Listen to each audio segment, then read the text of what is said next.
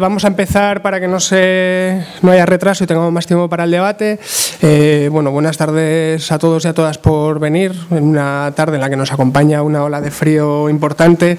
Y lo que vamos a hacer es un poco, bueno, eh, explicar el sentido de este acto, que con el título que tiene, que Podemos queremos, que Podemos necesitamos, pues es bastante, y más con la gente que está en la mesa, pues es bastante evidente el sentido que tiene, ¿no? Que es debatir sobre lo que es el proceso de Asamblea Ciudadana Estatal de de Podemos, debatir entre lo que son eh, las candidaturas o procesos de discusión que están siendo más referenciados en la prensa y que de alguna forma eh, están lanzando ideas al debate, pero es verdad que, hay que decir que no, cierra el, conjunto de, colores y de matices que se pueden expresar dentro de Podemos, sino que hay pues, mucha más gente aportando al, proceso de, ideas y al proceso de, de debate político y organizativo dentro de Podemos, pero bueno, queríamos invitar a, alguna gente que, está participando de las, de las candidaturas pues más, más relevantes eh, a priori. ¿no?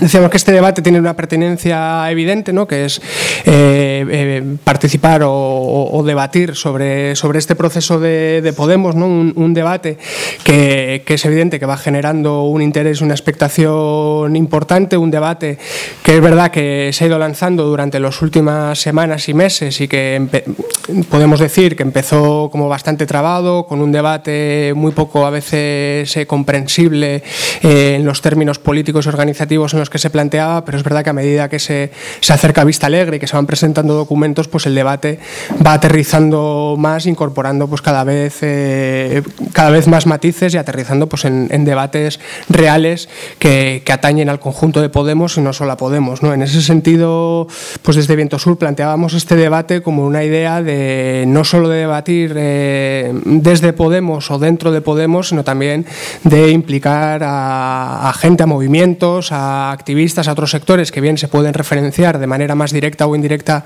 con Podemos, pero lo que entendemos que también tenían que participar de este debate, ¿no? Y de hecho sería eh, oportuno y óptimo que, Podemos, las estructuras de Podemos facilitasen estos debates, ¿no? Que salgan solo pues, de un cierto ombliguismo de discutir desde Podemos, sino discutir con otros sectores sociales y con movimientos sociales a los que, a los que lo que pasa dentro de Podemos pues también les, les atañe fundamentalmente, ¿no?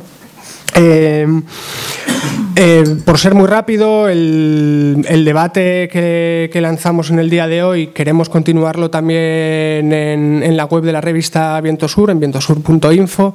Eh, irán saliendo algunos debates de gente diferente sobre este proceso de asamblea y, os invitamos pues a, pues a, visitar la web y, visitar los diferentes artículos y perspectivas que ahí se, van a ir expresando. brevemente explico la dinámica del foro, que es la dinámica habitual que seguimos en estos foros mensuales. Eh, primero hablarán desde la mesa unos 15 minutos, eh, luego abriremos un turno de, palabras para el público y después cerrarán los, eh, miembros de la mesa en orden inverso al que han intervenido. ¿no? Les agradecemos mucho su participación. En primer lugar, hablará Nuria Lavao, de la Fundación de los Comunes. En segundo lugar, va a intervenir Rodrigo Amirola, que participa en el equipo Recuperar la Ilusión. Después eh, hablará Laura Arroyo del equipo Podemos para Todas y cerrará Diego Pacheco del equipo Podemos en Movimiento. Y luego en el turno de, respuestas pues lo harán en, en, sentido inverso. Y nada, le dejo la palabra a Nuria y muchas gracias por vuestra atención.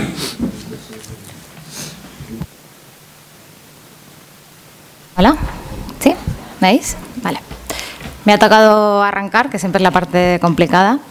Eh, el título de la mesa era ¿Qué podemos queremos? ¿no? Eh, y yo creo que también, de alguna manera, deberíamos preguntarnos ¿qué podemos podemos? ¿no? O sea, la pregunta es si a día de hoy todavía es posible que todas las opciones de, construcción de Podemos estén todavía abiertas. ¿no? Yo creo que a partir de las apuestas que se han ido haciendo hasta ahora en estos dos años, hay algunas puertas que se nos han cerrado. ¿no? Por ejemplo, había una idea al principio que algunos defendíamos que estaba más centrada en proponer una idea de partido-movimiento, es decir, un partido donde se produzca la máxima vinculación entre movimientos y luchas sociales a partir de una estructura organizativa interna que permitiese incluso una cierta vinculación orgánica y también eso estaría articulada, hacia, en, torno a un peso importante de los círculos. Bueno, la pregunta es si a día de hoy eso todavía es posible. ¿no? Porque, bueno, por mi parte yo diría que no o que cada vez parece más lejano. Digamos que yo quiero hago un paralelismo con lo que se ha hecho en respecto a la organización interna de Podemos con ciertas concepciones del populismo, ¿no? ¿Cómo concibe el populismo o ciertas concepciones del populismo la sociedad? Consideran de alguna manera que la sociedad es algo desarticulado y que puede ser cosido o puede crearse pueblo a partir de unos significantes vacíos, ¿no? ya sean estos conceptos como patria o líderes como Pablo Iglesias. Yo creo que es una concepción que trata de modelar eh, la sociedad para los fines del Estado, en vez de tratar de conectar el proyecto político institucional con las corrientes vivas de cambio y las demandas sociales que son capaces de movilizar esa energía política necesaria para las transformaciones. Recordemos que todas las transformaciones nunca son concesiones, eh, nunca son concesiones, además de las instituciones, siempre son como la expresión de una correlación de fuerzas, de, una energía política social que va más allá de, lo que podemos construir eh, dentro del propio Estado. Entonces yo creo que esas dos concepciones son de alguna manera antagónicas. Una concepción, eh, esta concepción del populismo refuerza al Estado y otra está en permanente tensión con él y considera, de hecho, que la única forma de hacer posible la democracia o, que esta es la única manera de hacer posible la democracia, ¿no? una tensión constante, eh, un juego de conflictos y contrapoderes, ¿no? en el que podemos insertar ya como uno más, quizá ni siquiera el más importante. Pues yo creo que esto, esto que se hace con la sociedad, eh, lo que el populismo hace con la sociedad, es un poco lo que se hizo en Vista Alegre con, Podemos. ¿no? Es, es, considerar que Podemos en sí no era nada y que se le podía dar una forma. ¿no? En este caso, la que se eligió, una bastante jerárquica y centralizada. ¿no? Yo creo que en realidad Podemos en Vista Alegre ya era algo, ¿no? Ya tenía una energía social que provenía del 15M, eh, ya tenía una, no sé, una demanda de radical de, democratización que venía un poco de, se había gestado en la sociedad española y es lo que había lo que había producido de hecho o lo que había posibilitado que se diese que, pudiese existir Podemos, ¿no? Entonces yo creo que esa estructura eh, jerárquica esa idea también muy de una propuesta muy de vieja política, ¿no? un modelo marxista-leninista de centralismo democrático, fue una violencia que se impuso con, el material con el que estábamos construyendo el partido. ¿no? Bueno, de hecho yo creo que, eh, no sé si esta lectura ahora mismo es bastante compartida, pero yo creo que los que están, bueno, los que en su día defendieron este modelo de partido ahora se han retractado bastante. Pues Probablemente si no se hubiera impuesto, se hubiera violentado el material que existía en Podemos en aquella época, no hubiéramos tenido las consecuencias que hemos tenido, ¿no? que es que se haya expulsado mucha gente y también que yo creo que los movimientos sociales y las luchas sociales o la, parte más movilizada de la sociedad se siente bastante ajena a lo que sucede en Podemos. ¿no? Este ha sido un daño colateral de esa propuesta centralista de partido. Entonces, también yo creo que se puede hacer un paralelismo entre lo, cómo se construye el aparato de Podemos y su capacidad de conectar con lo social. Porque lo, que se nos, lo que se impuso, el modelo que se impuso, no solo enajenaba a la gente, sino que también, eh, digamos, cortaba los eh, lazos materiales reales eh, con la movilización, que, son, que están compuestos también, o, sea, o que necesitan un Podemos plural y diverso. Yo también conozco toda la, de primera mano, además, todas las dificultades inherentes eh, a la hora de construir un partido de la nada en pocos meses, con gente que tiene poca experiencia política. O, las dificultades las sé, pero yo creo que a día de hoy podemos decir que hay algunas cosas que no, que no hemos hecho bien y que para empezar una discusión, digamos, eh, honesta, podríamos decir que el modelo de Vista Alegre, que el modelo de Vista Alegre 1 ha sido un fracaso. ¿no? No, quiero ser muy pesimista, pero creo que no podemos empezar a, construir un vista alegrado sin, sin, tener un diagnóstico de lo que pasó en el primero. ¿no? El modelo que se impuso eh, estaba destinado a controlar la organización y a través de ese control de la organización se, bueno, se construía la máquina electoral que nos iba a llevar a la victoria. Bueno, esto no ha sucedido, pero es que además no se controla la organización desde el centro. Entonces, bueno, conocemos las eh, dificultades que ha habido, las dimisiones de secretarios generales, los CCAs dimitidos, toda la disensión interna y creo que es un, problema grave que, Vista Alegre 2 debería ayudar a, a solventar, ¿no? al menos en la, en la interna. ¿no? Yo creo que, por suerte, todos los documentos hablan de democratizar Podemos, descentralizar la organización. Veremos luego en qué se concreta, ¿no? pero eso es un, un consenso que, en principio, yo diría que es bueno. Yo creo que la democracia interna, ya lo he dicho antes, también tiene, está relacionado con... Bueno, hay una parte que sería como democratizar Podemos y generar también una cultura política diferente, que eso es esencial y la cultura política ni siquiera se genera solo con una estructura o con un concepto de organización ni con mecanismos. Todo eso es importante, pero generar una cultura política donde las tensiones no sean antagonismos eh, irrenunciables que al final lo que hagan es eh, diluir, por así decir, la, la fuerza de lo que podemos hacer juntos y generar un Podemos donde todos esos antagonismos, esas discusiones políticas puedan ser orgánicas, puedan eh, potenciar, digamos, lo que, lo que Podemos es y cómo se conecta con, lo social. Y, eso es algo como que hemos perdido, ¿no? Mm, por tanto, yo diría que sería importante superar también esa concepción de la política que se impuso en Vista Alegre, por el cual Podemos era una especie de laboratorio político eh, recordemos, un campo de expertos que controlando la organización nos iban a, llevar hasta la victoria. Y yo creo que además esta concepción de la política que ha primado, que ha estado bastante presente en Podemos, mm, de laboratorio político, pero además un laboratorio como discursivo, ¿no? en el que a partir de una creación de una especie de relato correcto, una narración, se iba a poder, se iba a poder ganar elecciones, cambiar la sociedad y bueno, y si ya nos ponemos en los retos más fundamentales, ¿no? que es como contraponerse la troika, etcétera, pues no sé, creo que es evidente que necesitamos mucho más que un discurso, ¿no?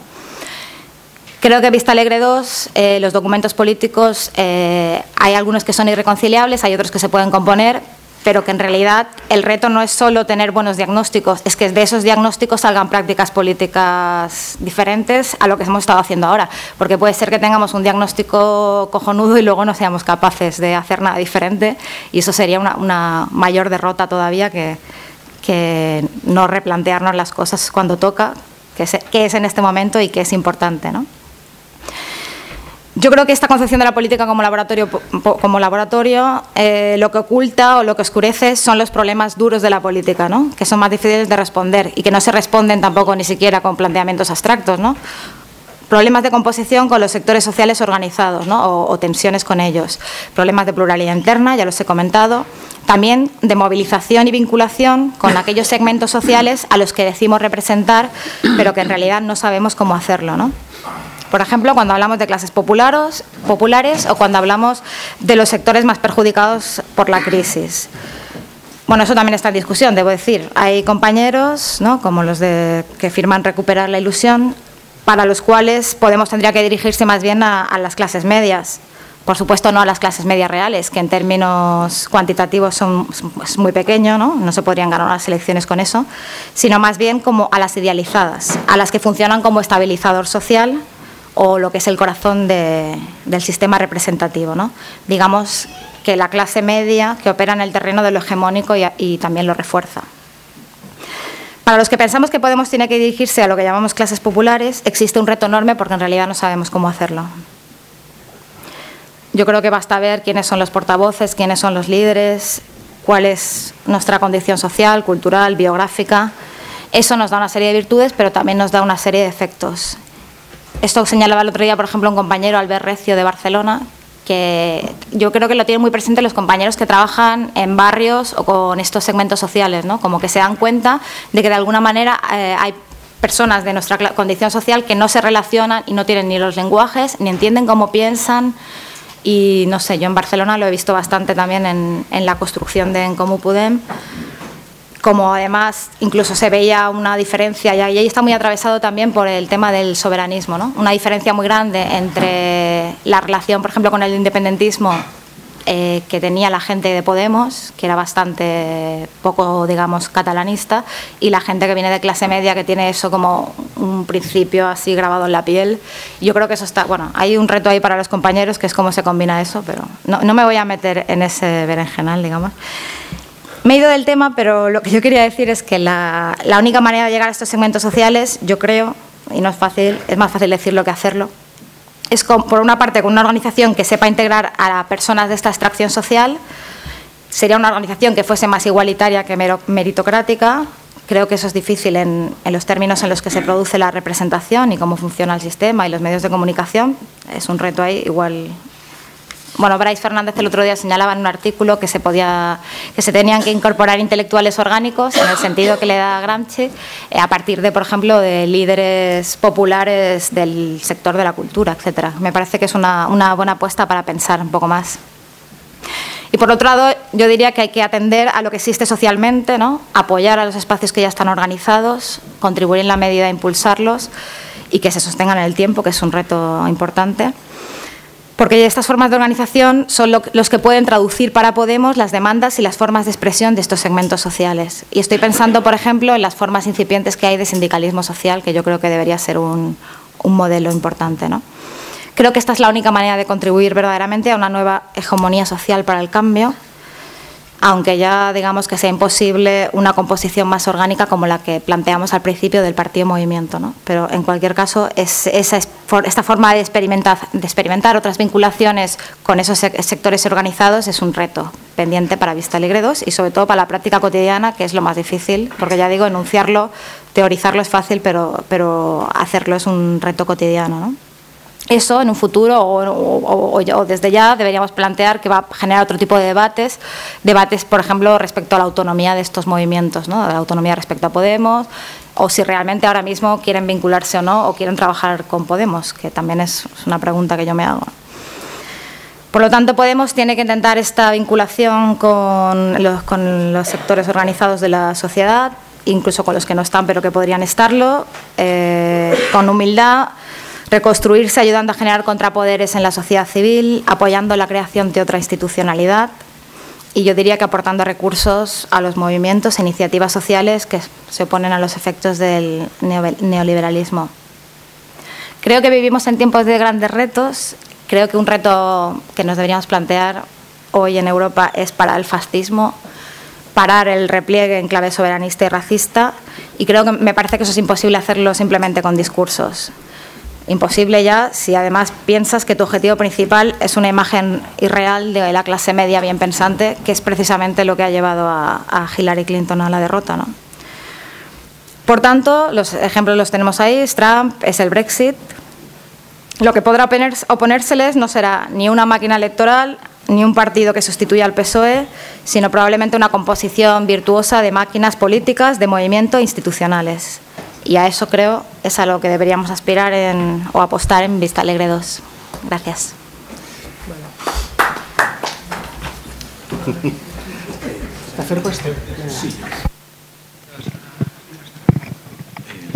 Bueno, buenas tardes. Eh, solamente tenemos 15 minutos, así que algunas cuestiones se podrían desarrollar mucho más, pero voy a tratar de ser bastante sintético y hacer un, un recorrido lo más bueno preciso y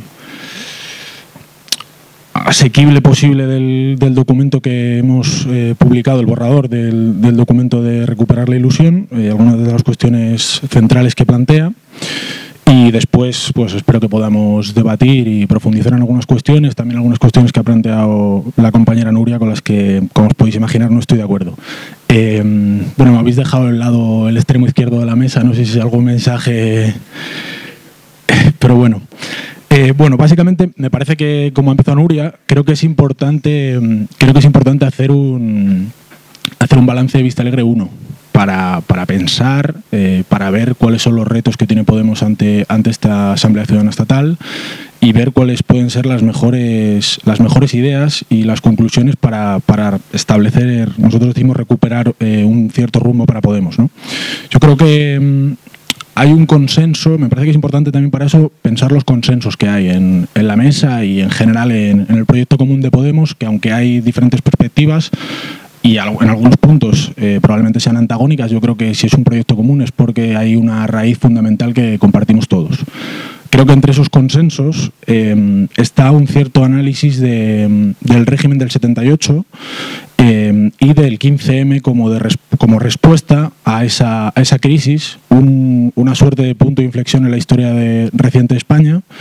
y luego, bueno, posibles interpretaciones eh, diferentes de qué supuso o hasta qué punto el 15M tiene que, digamos, no formar parte de la cultura orgánica de Podemos, que yo creo que eso también es un consenso, sino cuáles serían más bien eh, los puntos de continuidad y descontinuidad respecto al 15M de, lo que puede ser, de lo que ha sido Podemos.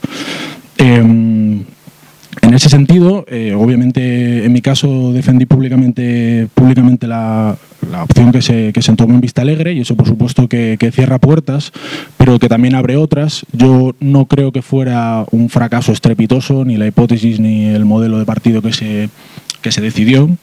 Eh, evidentemente ha tenido importantes contrapartidas, costes, eh, de asumir algunas decisiones que, que, cuanto menos fueron difíciles. Eh, me parece que mm, en ese sentido, o sea, bueno, es relativamente conocido el, análisis que lleva a tomar algunas de esas decisiones, que tienen que ver con analizar que hay una situación excepcional en España y que hace falta librar una batalla con los partidos tradicionales en un ciclo electoral acelerado y que para eso hace falta un partido eh, centralizado en el que haya una fuerte concentración del poder para no tener que, digamos, básicamente estar eh, tejiendo consensos con diferentes sectores de los más más movilizados, más concienciados o digamos de estirpe más movimentista. Eh, en ese sentido, evidentemente, se planteó que el objetivo fundamental era llegar al gobierno en, el ciclo electoral acelerado. No se consiguió, esto es cierto, pero la cantidad de poder político que se ha construido durante estos eh, apenas dos años y medio creo que es un, una, bueno, pues digamos, un resultado que merece la pena poner en valor y tratar de, ver qué posibilidades de desarrollo había. Eh, no estoy de acuerdo con que en Vista Alegre 1 se hiciera simplemente, o sea, se construyera un partido tradicional más. O sea, creo que hay un debate pendiente que tenemos eh, los sectores críticos en relación al Estado y en relación a la forma partido, en el que creo que hay diferencias eh, importantes.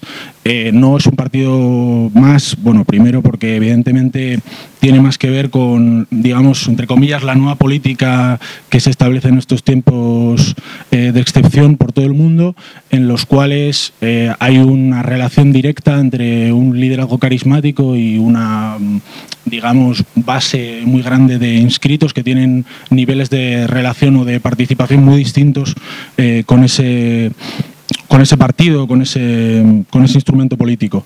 Aparte de eso, me parece que evidentemente Podemos no fue un partido más en vista alegre y sigue sin serlo, eh, por cuestiones no menores, como por ejemplo el tema de la financiación, no tener financiación de los bancos me parece que es un punto fundamental que se destaca poco y que creo que hay que poner en valor. Eh, la falta de conexión evidente de Podemos, de su núcleo dirigente y de digamos, los distintos sectores que se representan en él con las élites eh, políticas y económicas, me parece que es más que evidente y algunas veces me parece que se han dicho algunas cosas cuanto menos exageradas en relación a las similitudes con el PSOE en este punto. y luego otra cosa fundamental que tiene que ver con la restricción de salarios y mandatos, que bueno, también se dice poco y me parece que es una cosa a poner en valor y que tiene, que tiene poco que ver con la con la vieja política. Dicho esto, evidentemente en Podemos se cometen errores, en Vista Alegre se cometieron muchos. Em, yo, bueno, en mi caso personal apunté algunos, pero evidentemente tomé parte de una, de una apuesta pública, eh, política. En este sentido me parece que hay tres que son muy importantes. Quizá el más importante eh, tiene que ver con la limitación de, los poderes excepcionales y de la máquina de guerra electoral. Eh, el análisis que se tenía en aquel momento era que había que disputar las elecciones generales, que no se sabía cuándo se iban a convocar ese año, finalmente se convocaron el 20 de diciembre, eh, desde mi punto de vista es un error grave no haber situado un límite temporal justo después de esas elecciones para replantear el, modelo de partido. Eh, probablemente eso haya tenido consecuencias negativas en relación a cómo gestionar el resultado del, 20 de diciembre, que yo creo que es una, de las cosas que hay que analizar también para pensar qué, tenemos que hacer en este Vista Alegre 2. Eh, la segunda, y bueno, eh, que os voy a contar a vosotros seguramente, eh, tiene que ver con la nula capacidad de integración de sectores críticos y movimentistas. me parece que aunque no se compartieran partes importantes del planteamiento, hubo errores graves a la hora de plantear ese, ese tipo de relación. O sea, me parece que la máquina de guerra electoral no exigía una dirección absolutamente monocolor. Eh, creo que esto fue un error garrafal del núcleo dirigente y además no solamente por una cuestión, digamos, eh, ética o moral, sino por una cuestión política fundamental que tiene que ver con que se construyó una oposición, eh, digamos, mucho más polarizada y con mucha más fuerza e iniciativa por no haber sido capaz de, de alguna manera, ofrecer ciertos niveles de integración y reconocimiento que probablemente hubieran enriquecido el proyecto. En tercer lugar, la desigualdad de género, que me parece que es una cosa que evidentemente Podemos tiene que tiene que ponerle freno. Eh, eso me parece que además se ve reflejado también en la, las dificultades, digamos, de penetración en, en algunos grupos sociales como son, como son las mujeres, eh, no solamente por una cuestión de los liderazgos, sino también por las dinámicas organizativas y otras cuestiones. Eh, otra decisión importante que se tomó en Vista Alegre que no se suele, no se suele destacar, es curioso las ausencias ¿no? a la hora de, de ver con qué parte nos quedamos de, del pasado en los análisis, es la decisión de no concurrir a las elecciones municipales como Podemos. Eh, yo recuerdo que esta fue una decisión extremadamente criticada, eh, con buenas razones por un, por un lado, eh, pero creo que por otro hay que reconocer que esto eh, no sé si a lo mejor no en concordancia con las intenciones de los promotores de Vista Alegre 1, que eso siempre es discutible y a mí no me interesa en exceso, pero creo que hubo un punto de éxito porque obligó en algunas de las ciudades más importantes del país a llegar a acuerdos con determinados sectores que no se habían podido integrar antes y eso permitió que hubiera eh, experiencias exitosas a, nivel municipal. Eh, y los, bueno, los famosos ayuntamientos del cambio, ¿no? que, que, tenemos también hoy y que bueno, por eso me parece que hay que relativizar un poco algunas palabras respecto a la cuestión del fracaso en Vista Alegre 1. Eh, me parece que Vista Alegre 2 marca un punto de inflexión en la historia de Podemos, solamente en tres años. No sé si habría que hablar en términos de, refundación, pero sí que es cierto que ha cambiado, la fase eh, y han cambiado las tareas, de Podemos, que también me parece que son distintas a las tareas de, otros sectores o de, los movimientos que a veces se confunden. O sea, yo creo que Podemos tiene que hacer un determinado tipo de tareas en esta fase eh, que le corresponden por el tipo de instrumento político que es. Eso, no quiere decir, perdón, que no tenga que tener relación con los movimientos, fomentarlos, acompañarlos, darles recursos, etcétera, pero me parece fundamental que primero mantengan su autonomía y segundo que no confundamos las tareas de unos y otros espacios porque eso podría llevar a, bueno, creo que a experiencias claramente negativas que, todos, que todos conocemos. O sea, no es, una, no es una novedad que haya un partido que quiera convertirse en, en un partido que, digamos, sea más que un partido y aglutina los movimientos sociales. Esto, por ejemplo, es un planteamiento que Izquierda Unida lleva haciendo décadas y no necesariamente se convierte en una, en una experiencia exitosa. Eh, voy a hacer, bueno, dar dos eh, pinceladas sobre, sobre la cuestión de la coyuntura, eh, pasando por primero lo que pasó después, de, después del 20 de diciembre, eh, lo, que, lo que llamamos eh, el empate catastrófico y las, bueno, la gestión de, de aquellos resultados que creemos que es eh, relevante para ver, eh, para sacar algunas lecciones de qué tiene, qué tiene que ser Podemos. en el tiempo que pasa desde el 20 de diciembre y el 26 de junio, teniendo en cuenta que el, el 20 de diciembre se, se, obtuvieron 5 millones de apoyos y estuvimos a punto de, bueno, a 300.000 votos de, del Partido Socialista, eh, entre el 20 de diciembre y el 26 de junio hay un, un desplazamiento de los, de los debates eh, de la política española, no por casualidad, sino porque no había posibilidad de digamos, cerrar eh, la cuestión gubernamental, no, no, la crisis de régimen, pero sí no, había, no se conseguía cerrar la, la cuestión gubernamental y, y, eso desplazó los debates hacia las posibilidades de acuerdo eh, y las posibilidades de llegar a, digamos, entendimiento entre diferentes fuerzas políticas. Eh, en ese sentido, eh, la lectura, bueno, aparte de, digamos, eh, en mi caso particular, pienso que hubo una gestión no adecuada de los, de los resultados, quizá um, una cierta sobreactuación respecto a las posibilidades de llegar a un acuerdo, eh, que en muchos momentos no, no, resultó creíble, y además una, una, cuestión importante que tiene que ver con eh, la incapacidad de trasladar eh, no solo, o sea, la, imagen de que éramos, éramos creíbles como, como un partido un partido de gobierno. ¿no? Eh, esto es lo que hemos eh, llamado en el documento, que creo que ha generado algo de polémica.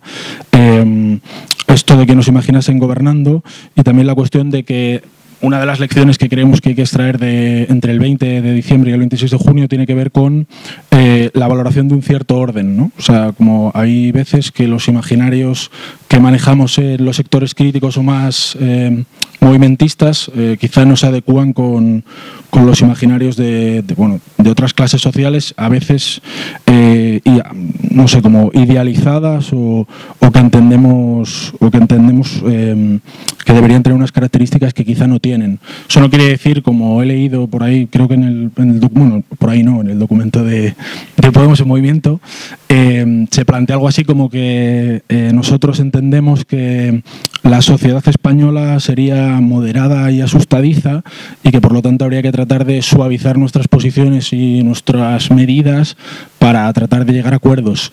Eh, en general, he de decir que me parece un muy buen documento. Eh, creo que no hay tantas diferencias respecto al análisis eh, que tiene que ver con la estructura de clases o económica en España, que creo que además no ha cambiado mucho desde, como eh, recogen en el propio documento, entre 2007 y el momento posterior, o sea que hay una cierta continuidad a pesar de que se agudizan las, desigualdades y algunas contradicciones en, en algunos sectores entendiéndolos en función de la renta, pero sí que Mm, parece evidente que hay miedo, o sea, hay miedo en España asociado precisamente a este análisis, vale, precisamente a este, a este análisis de clase, eh, por las eh, condiciones de vida misma que, tienen los sectores a los que a los que queremos apelar y a los que en buena medida todavía no hemos llegado. Porque esta es otra cuestión que resulta, bueno, que creo que merece la pena discutir, tiene que ver con con entender algo así como que hay una división en Podemos entre quienes queremos apelar a las clases medias, obviamente ideologizadas, porque no, no existen materialmente, digamos, solamente con un discurso, lo cual eh, es un poco sorprendente que solamente con un discurso hayamos eh, construido un partido con tanto poder político en distintos niveles y queramos eh, democratizarlo para seguir avanzando en, en ese sentido. Eh, y otros querrían apelar a los sectores más empobrecidos, eh, que reciben diferentes nombres en función de los sectores, ¿no? la clase obrera o el precariado, etcétera. Yo creo que no se trata de eso. O sea, yo creo que de lo que se trata es de que consigamos hacer un discurso que sirva para interpelar a los diferentes sectores, que recoja eh, en buena medida esas sensibilidades y esos, esos intereses. Y además me parece que hay que también pensar en cierto sentido el populismo, esto también creo que es interesante y se puede aprender de otras experiencias europeas, aunque, aunque a veces no nos guste mucho, eh, como una manera de acercarnos a un cierto interclasismo, es una manera de interpelar a sectores muy distintos. O sea, yo creo que es una de las, de las grandes virtudes que ha, que ha conseguido el, el populismo como, digamos, bueno, ideología o teoría política aunque bueno, habría mucho que, mucho que hablar sobre esto. Em, me quedan cinco minutos y obviamente eh, voy por la primera de cuatro páginas que quería contar, eh, menos todavía. Eh, solamente hacer unos cuantos apuntes y luego damos, bueno, para poder luego introducir algunas cuestiones en el debate. Em, una cuestión importante en la que ocurrió yo creo en el 26 de junio y en los análisis posteriores tiene que ver con que aparte de esta cuestión del orden que comentaba, hay un cierto castigo de la gestión de, las negociaciones de gobierno, eh, que fueron, yo creo que, bien recibidas en general, o una parte importante de nuestro electorado y del electorado de otros partidos vieron con, cierta esperanza. Y luego está la, famosa cuestión de la confluencia con Izquierda Unida, ¿no? que en ningún momento pensamos que sea el factor fundamental, pero que evidentemente pensamos que por los resultados eh, territorializados, o sea, si lo ves por provincias, se ve claro que no, no funcionó, no funcionó, no fue excesivamente exitosa. Em, hay otra, hay otra explicación alternativa a los malos resultados que tiene que ver con la campaña electoral, eh, que sería algo así como que se habría impuesto una visión moderada, por esto que comentaba antes, de la sociedad y por lo tanto no habríamos sido suficientemente auténticos. Esto parece bastante sorprendente porque no hay, o sea, no conozco ninguna experiencia electoral en la que una campaña haya hecho perder tantísimos apoyos a un partido político, o sea que no parece demasiado, digamos, eh, verificable o o satisfactoria en términos de, hipótesis. Em, respecto a, la resaca del, 26 de junio y el intento de restauración de las élites, que explica en buena medida el momento actual y tiene que ver con lo que, con lo que tiene que seguir haciendo Podemos, creemos que hay una cuestión fundamental que tiene que ver con, con la implosión del Partido Socialista, con la una cuestión que tiene que también tener en cuenta Podemos y plantearse en este Congreso tiene que ver con cuál es la relación que tiene que tener no solamente con el Partido Socialista, sino con otras, otras fuerzas políticas y en general con los sectores a los que todavía no, somos capaces de interpelar.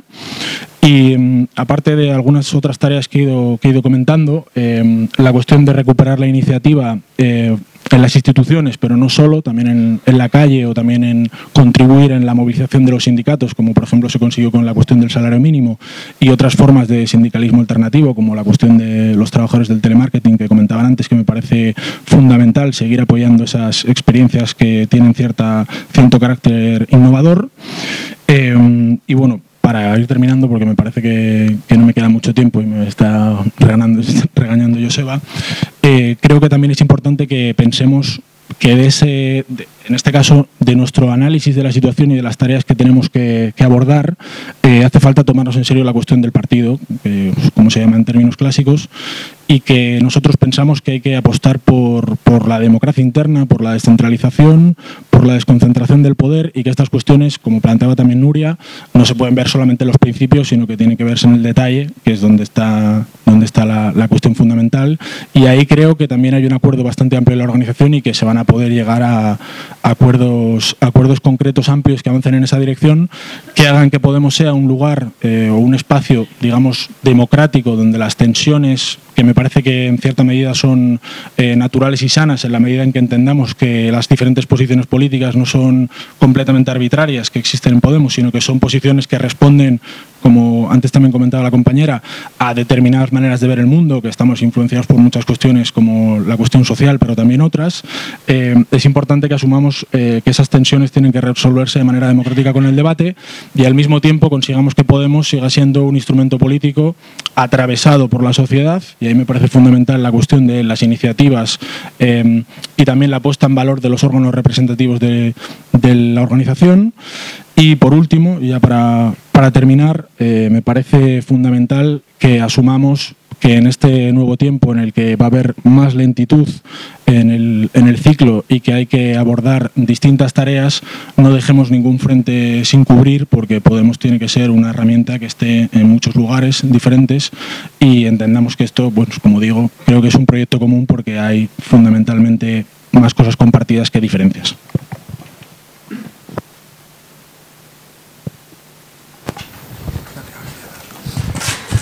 Eh, buenas tardes. Em, primero que nada, quería agradecer la iniciativa de este espacio de debate, porque creo que eso es justamente lo que nos permite discutir de lo que vale la pena, que son los contenidos y los proyectos políticos y los diagnósticos. Y creo que eso es fundamental de cara a lo que viene en Vista Alegre 2, que además no olvidemos, esto es algo que también creo que es importante poner de valor, es que ese fin de semana en febrero van, a estar en contraste en la ciudadanía y no solo de cara adentro, dos modelos de país y dos maneras de concebir y de practicar la política. Y creo que eso no es menor, creo que eso nomás ya es histórico. Eh, pensaba viniendo hacia el debate que si tuviera 15 segundos para decir cuál es el Podemos que queremos en lugar de 15 minutos, pues diría, haciendo el public cherry al, al título del documento, que sería pues esto, ganar el Partido Popular y gobernar España. Por suerte tengo 15 minutos para explicar a qué nos referimos con ganar el PP y gobernar el país. Eh, ¿Qué es, ¿A qué es lo que nos referimos con lo de ganar el Partido Popular? Creo que eso es muy importante para después pensar justamente estas similitudes. Yo creo que las hay muchas más en los documentos que se han presentado y luego también las diferencias, porque estoy de acuerdo con Rodri que los consensos son muy importantes, pero también la articulación de disensos es lo que permite justamente generar organizaciones más fuertes. ¿no?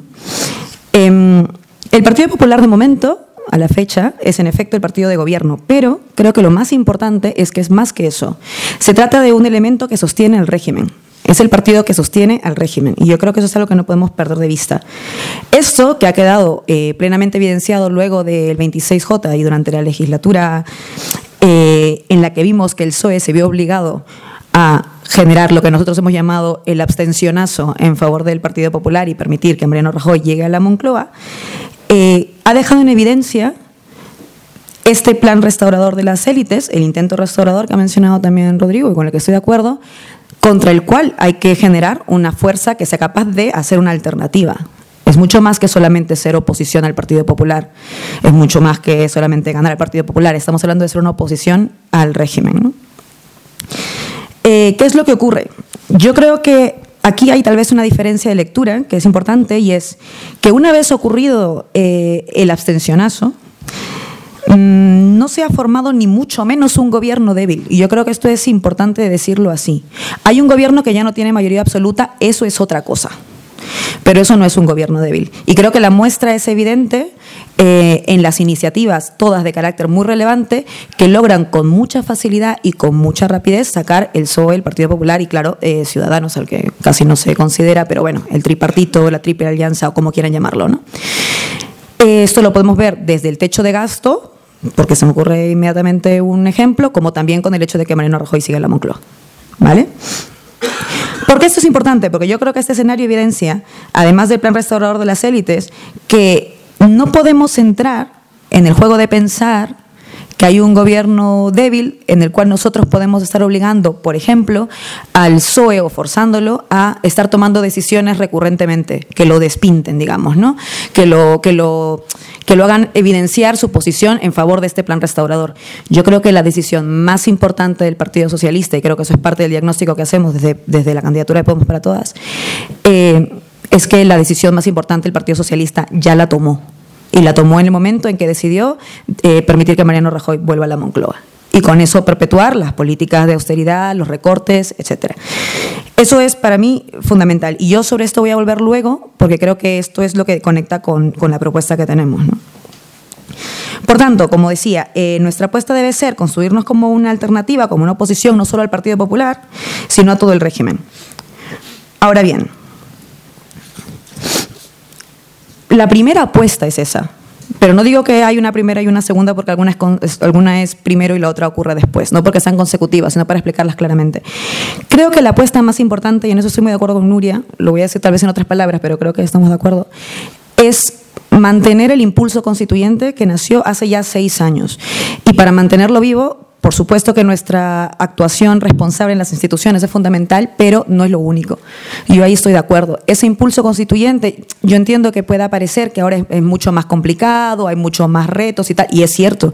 Creo que podemos decir que en estos años no ha habido nada que no sea realmente complicado para Podemos. Hemos tenido que, pues esto, construir con luces y sombras una máquina electoral yo tampoco creo que haya sido un fracaso estrepitoso, pero sí que creo que cuando se tomó esa decisión, pues esto, ha habido costes que han tenido que asumirse y los vemos ahora. Y este es el momento que tenemos para superar ese modelo. Pues en eso estamos de acuerdo. Pero sí creo que em, el impulso constituyente que nació se puede mantener vivo como con la acción conjunta justamente de los movimientos sociales, la sociedad civil, movimientos populares, como queramos llamarlo. Es una cuestión mucho más amplia. Y aquí hay una diferencia que para mí es fundamental, que es que no es lo mismo ganar un gobierno que ganar un país. Y yo creo que al fin de cuentas, si, no perdemos esa perspectiva, pues podemos debe ser la herramienta útil para lo segundo, ¿no? Para ganar un país. Cuando Rodi hablaba hace un segundo, y esto me parece, me parece además muy interesante porque es un debate que creo que se dice poco, ¿no? Sobre estos momentos de como, mayor normalidad, ¿no? Como, o sea, estamos en espacios ya, hemos pasado un espacio de mucha carrera, etcétera, etcétera, entramos en espacios de mayor normalidad. Yo creo que hay un, pequeño error de diagnóstico. Pequeño. Porque, en efecto, creo que hay dentro, o sea, como parte del plan restaurador de las élites, la intención de normalizar lo que es excepcional. Y ese es el juego de las élites. Vale decir, normalizar la precariedad, normalizar la incertidumbre, eh, normalizar, pues esto, los recortes, la austeridad, la falta de derechos, vale decir, normalizarlo. Esto, por cierto, no lo hacen los partidos políticos tradicionales desde sus escaños y las instituciones, eso lo hacen también los medios, esto lo podemos ver con mucha facilidad. Los grandes poderes buscan hacernos creer, hacernos creer que estamos en un momento de recuperación. Y utilizan todas las cifras algunas maquilladas, algunas no tanto, para ratificar esta lectura. Y lo cierto es que de recuperación lo único que tenemos es un disfraz o un maquillaje de la resignación. La resignación a, creer que en verdad no podemos aspirar absolutamente nada más. Y yo creo que entrar en el relato de la normalización es probablemente el peor error en el que podemos caer. Justamente porque entramos y nos arrinconamos en donde nos quieren arrinconar las élites. Y para mí eso es un grave error que podríamos matizarlo, incluso decir que se trata de eso sería acabar trincheras, pero en el terreno completamente opuesto al que deberíamos, ¿no? Al espacio enemigo. Entonces, debemos preguntarnos, eh, a partir del hecho de si vamos a entrar o no algunos relatos, ¿Qué tipo de Podemos queremos también respecto de esto? Yo sí estoy de acuerdo con Nuria en que hay que ser muy capaces de pensar que Podemos eh, tiene que articularse, claro que a través de discursos, mensajes, relatos, narrativas, etcétera, pero no puede desvincularse de la realidad. Eh, en efecto, no creo que sean los discursos, ni los mensajes, ni las narrativas los que han llevado Podemos hasta ahora, ¿no? A las victorias que hemos tenido y etcétera. Pero es verdad que no podemos desconectarlos. Este análisis para mí me parece que es fundamental para no caer en eso. Si queremos tener un Podemos subalterno, de alguna manera, a los relatos que te imponen los grandes poderes y en buena cuenta las élites que se quieren restaurar, o si queremos un Podemos lo suficientemente soberano y potente y fuerte, claro, para no entrar en estos marcos en los que nos quieren poner cotidianamente. Y esa también es una apuesta que debemos hacer tanto antes como durante como después de Vista Alegre 2. Yo creo que eso parte por empezar a tener esa capacidad desde ya. ¿no? Creo que sobre la mesa tenemos mm, pues varias opciones. Eh, y hay, mm, yo creo, dos antagonismos a partir de todo lo que estaba mencionando. ¿no? Por un lado, está una opción que algunos hemos llamado el efecto poltergeist, como para explicarlo mejor, que igual se me dan mejor las metáforas que hablar así como más seriamente. Em, uno aboga más por entrar en el marco del plan, de, en el marco restaurador, vale decir, por entrar en su juego. No, por entrar en su orden, por entrar en sus términos. Yo creo que ese es un error, pero vale. ¿Por qué? Lo que llamamos el efecto poltergeist al final es hacer un cementerio social sobre una casa común de convivencia entre los españoles. ¿Cuál es el detalle? Que de caer en eso y de hacer esto, corremos el riesgo de que surjan fantasmas todo el tiempo, porque son los fantasmas de los muertos que han dejado justamente las políticas de los gobiernos anteriores. No podemos generar, no podemos entrar en este marco restaurador a discutir con, el, con la posibilidad de que nos salgan fantasmas a cada segundo. La otra opción, creo yo, es la de mantener la continuidad del impulso constituyente. Y para ello, que además eh, yo sí creo, ojo ahí, que estamos en la posibilidad de generar un partido movimiento yo sí lo creo. Es verdad que no va a ser nada fácil y que lo difícil va a ser concretar la posibilidad incluso, eh, plasmarla también en documentos y en alternativas y tal, pero yo creo que es posible. Hay que hacerlo sin duda manteniendo la autonomía de estos movimientos y claro, sin buscar fusionarlos ni involucrarlos totalmente, sino que también podamos tejer alianzas con ellos en pie de igualdad. Yo creo que eso es fundamental. Creo, por cierto, que por conocer otras experiencias e incluso por venir de América Latina, para los que todavía no se han dado cuenta. Eh, creo que cuando ha habido muchos intentos de esto, pues de hacer fusionar de alguna manera los movimientos sociales dentro de proyectos progresistas más amplios que luego llegan al gobierno y querer mantenerlos luego, pues ha, terminado constituyendo una debacle. Entonces, también estoy de acuerdo en que no, esa no sería la alternativa, de permitir que mantengan la autonomía, sus autonomías y tejer alianzas en pie de igualdad, como comentaba. Eh, pero sí creo que todavía es posible hacerlo. Y creo que justamente la clave para eso, y será algo que me imagino que surgirá en el debate conversando con las personas que quieran pues, participar con todos ustedes, es, a partir de la descentralización del poder. Para mí eso es fundamental. Eh, finalmente yo quería señalar un poco lo que tenemos en común, porque creo que es un buen pie para dejar eh, el inicio del debate. ¿no?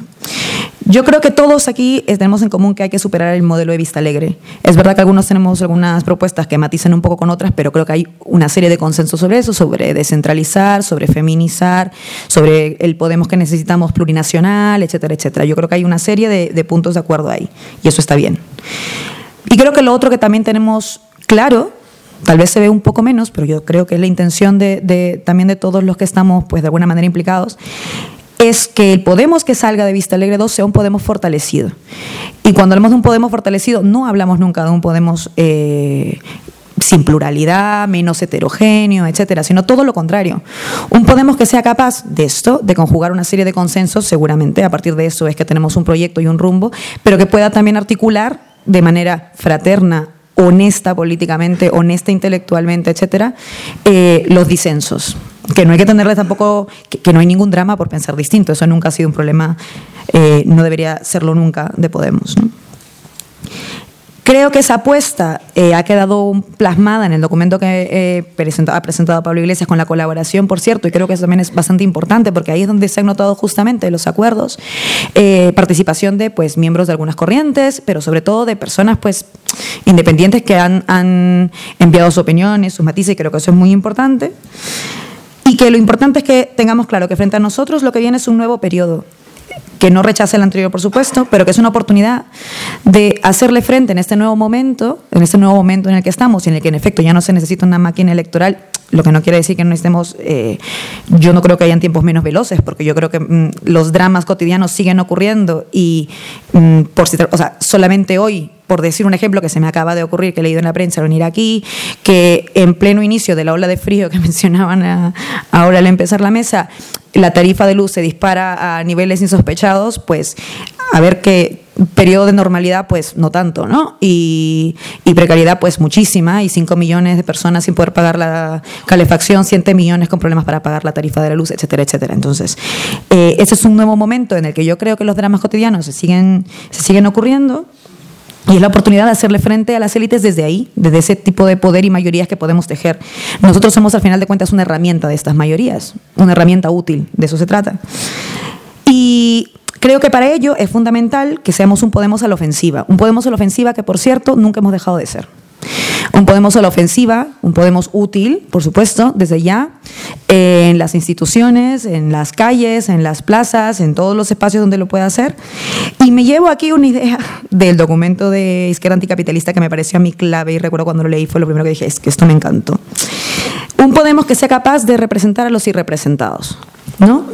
a todas esas personas que no se han agrupado en una serie de espacios y que probablemente no hayan votado o ya, han votado otras cosas, etcétera, etcétera, pero que también entren en esa dinámica de las demandas que no se cumplen y, por supuesto, eh, capaces de dilucidar que de normalidad no tiene nada este periodo y que seguimos viviendo un periodo de precariedad que, cuidado, cuidado, el PSOE y Ciudadanos ayuda muy bien a disfrazar como Ministerio de Maquillaje Social del Partido Popular, ¿no? Y entonces eso tampoco hay que perderlo de vista. Eh, finalmente, mm, creo que lo más importante del debate es justamente que podamos llegar a una serie de acuerdos que nos permitan, luego de Vista Alegre, continuar con el trabajo que sí que nos toca históricamente, que es eh, ganarle al Partido Popular en los términos en los que he mencionado que lo entendemos, que al final del día es ganarle al régimen, pero sobre todo ser capaces de gobernar un país, de ganar un país para su gente y no solamente ganar el gobierno.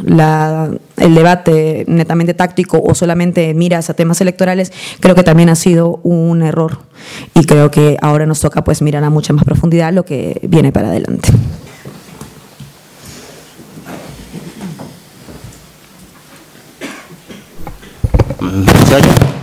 Hola, bueno, peta un poco, pero bueno, eh, a ver, el debate estaba planteado como el Podemos que queremos. Eh, creo que el debate, tal y como lo planteaba Nuria, era es bastante interesante y es una cosa que además yo me planteé ayer cuando se hacían tres años y hacíamos todos vídeos de lo felices que estábamos por estos tres años y cómo habíamos ido avanzando.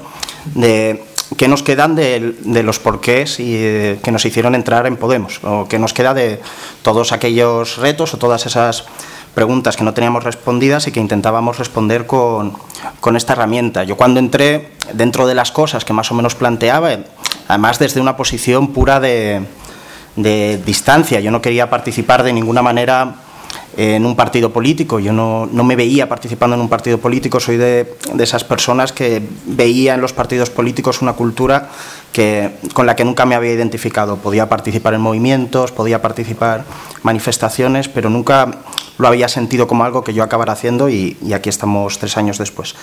Eh, la idea era que podía ser un movimiento de impugnación grande que, como se estaba diciendo, eh, alargara todo el impulso constituyente, que en determinado momento se veía que todo lo que había pasado en el 15M podía acabar con un gobierno del Partido Socialista con unos ministerios de Izquierda Unida y cómo no podíamos permitir que, eso acabara ahí, sino que teníamos que seguir siendo un poco audaces, valientes y atrevernos a ganar, atrevernos a, ir a por todas y a que no quedara en todo eso.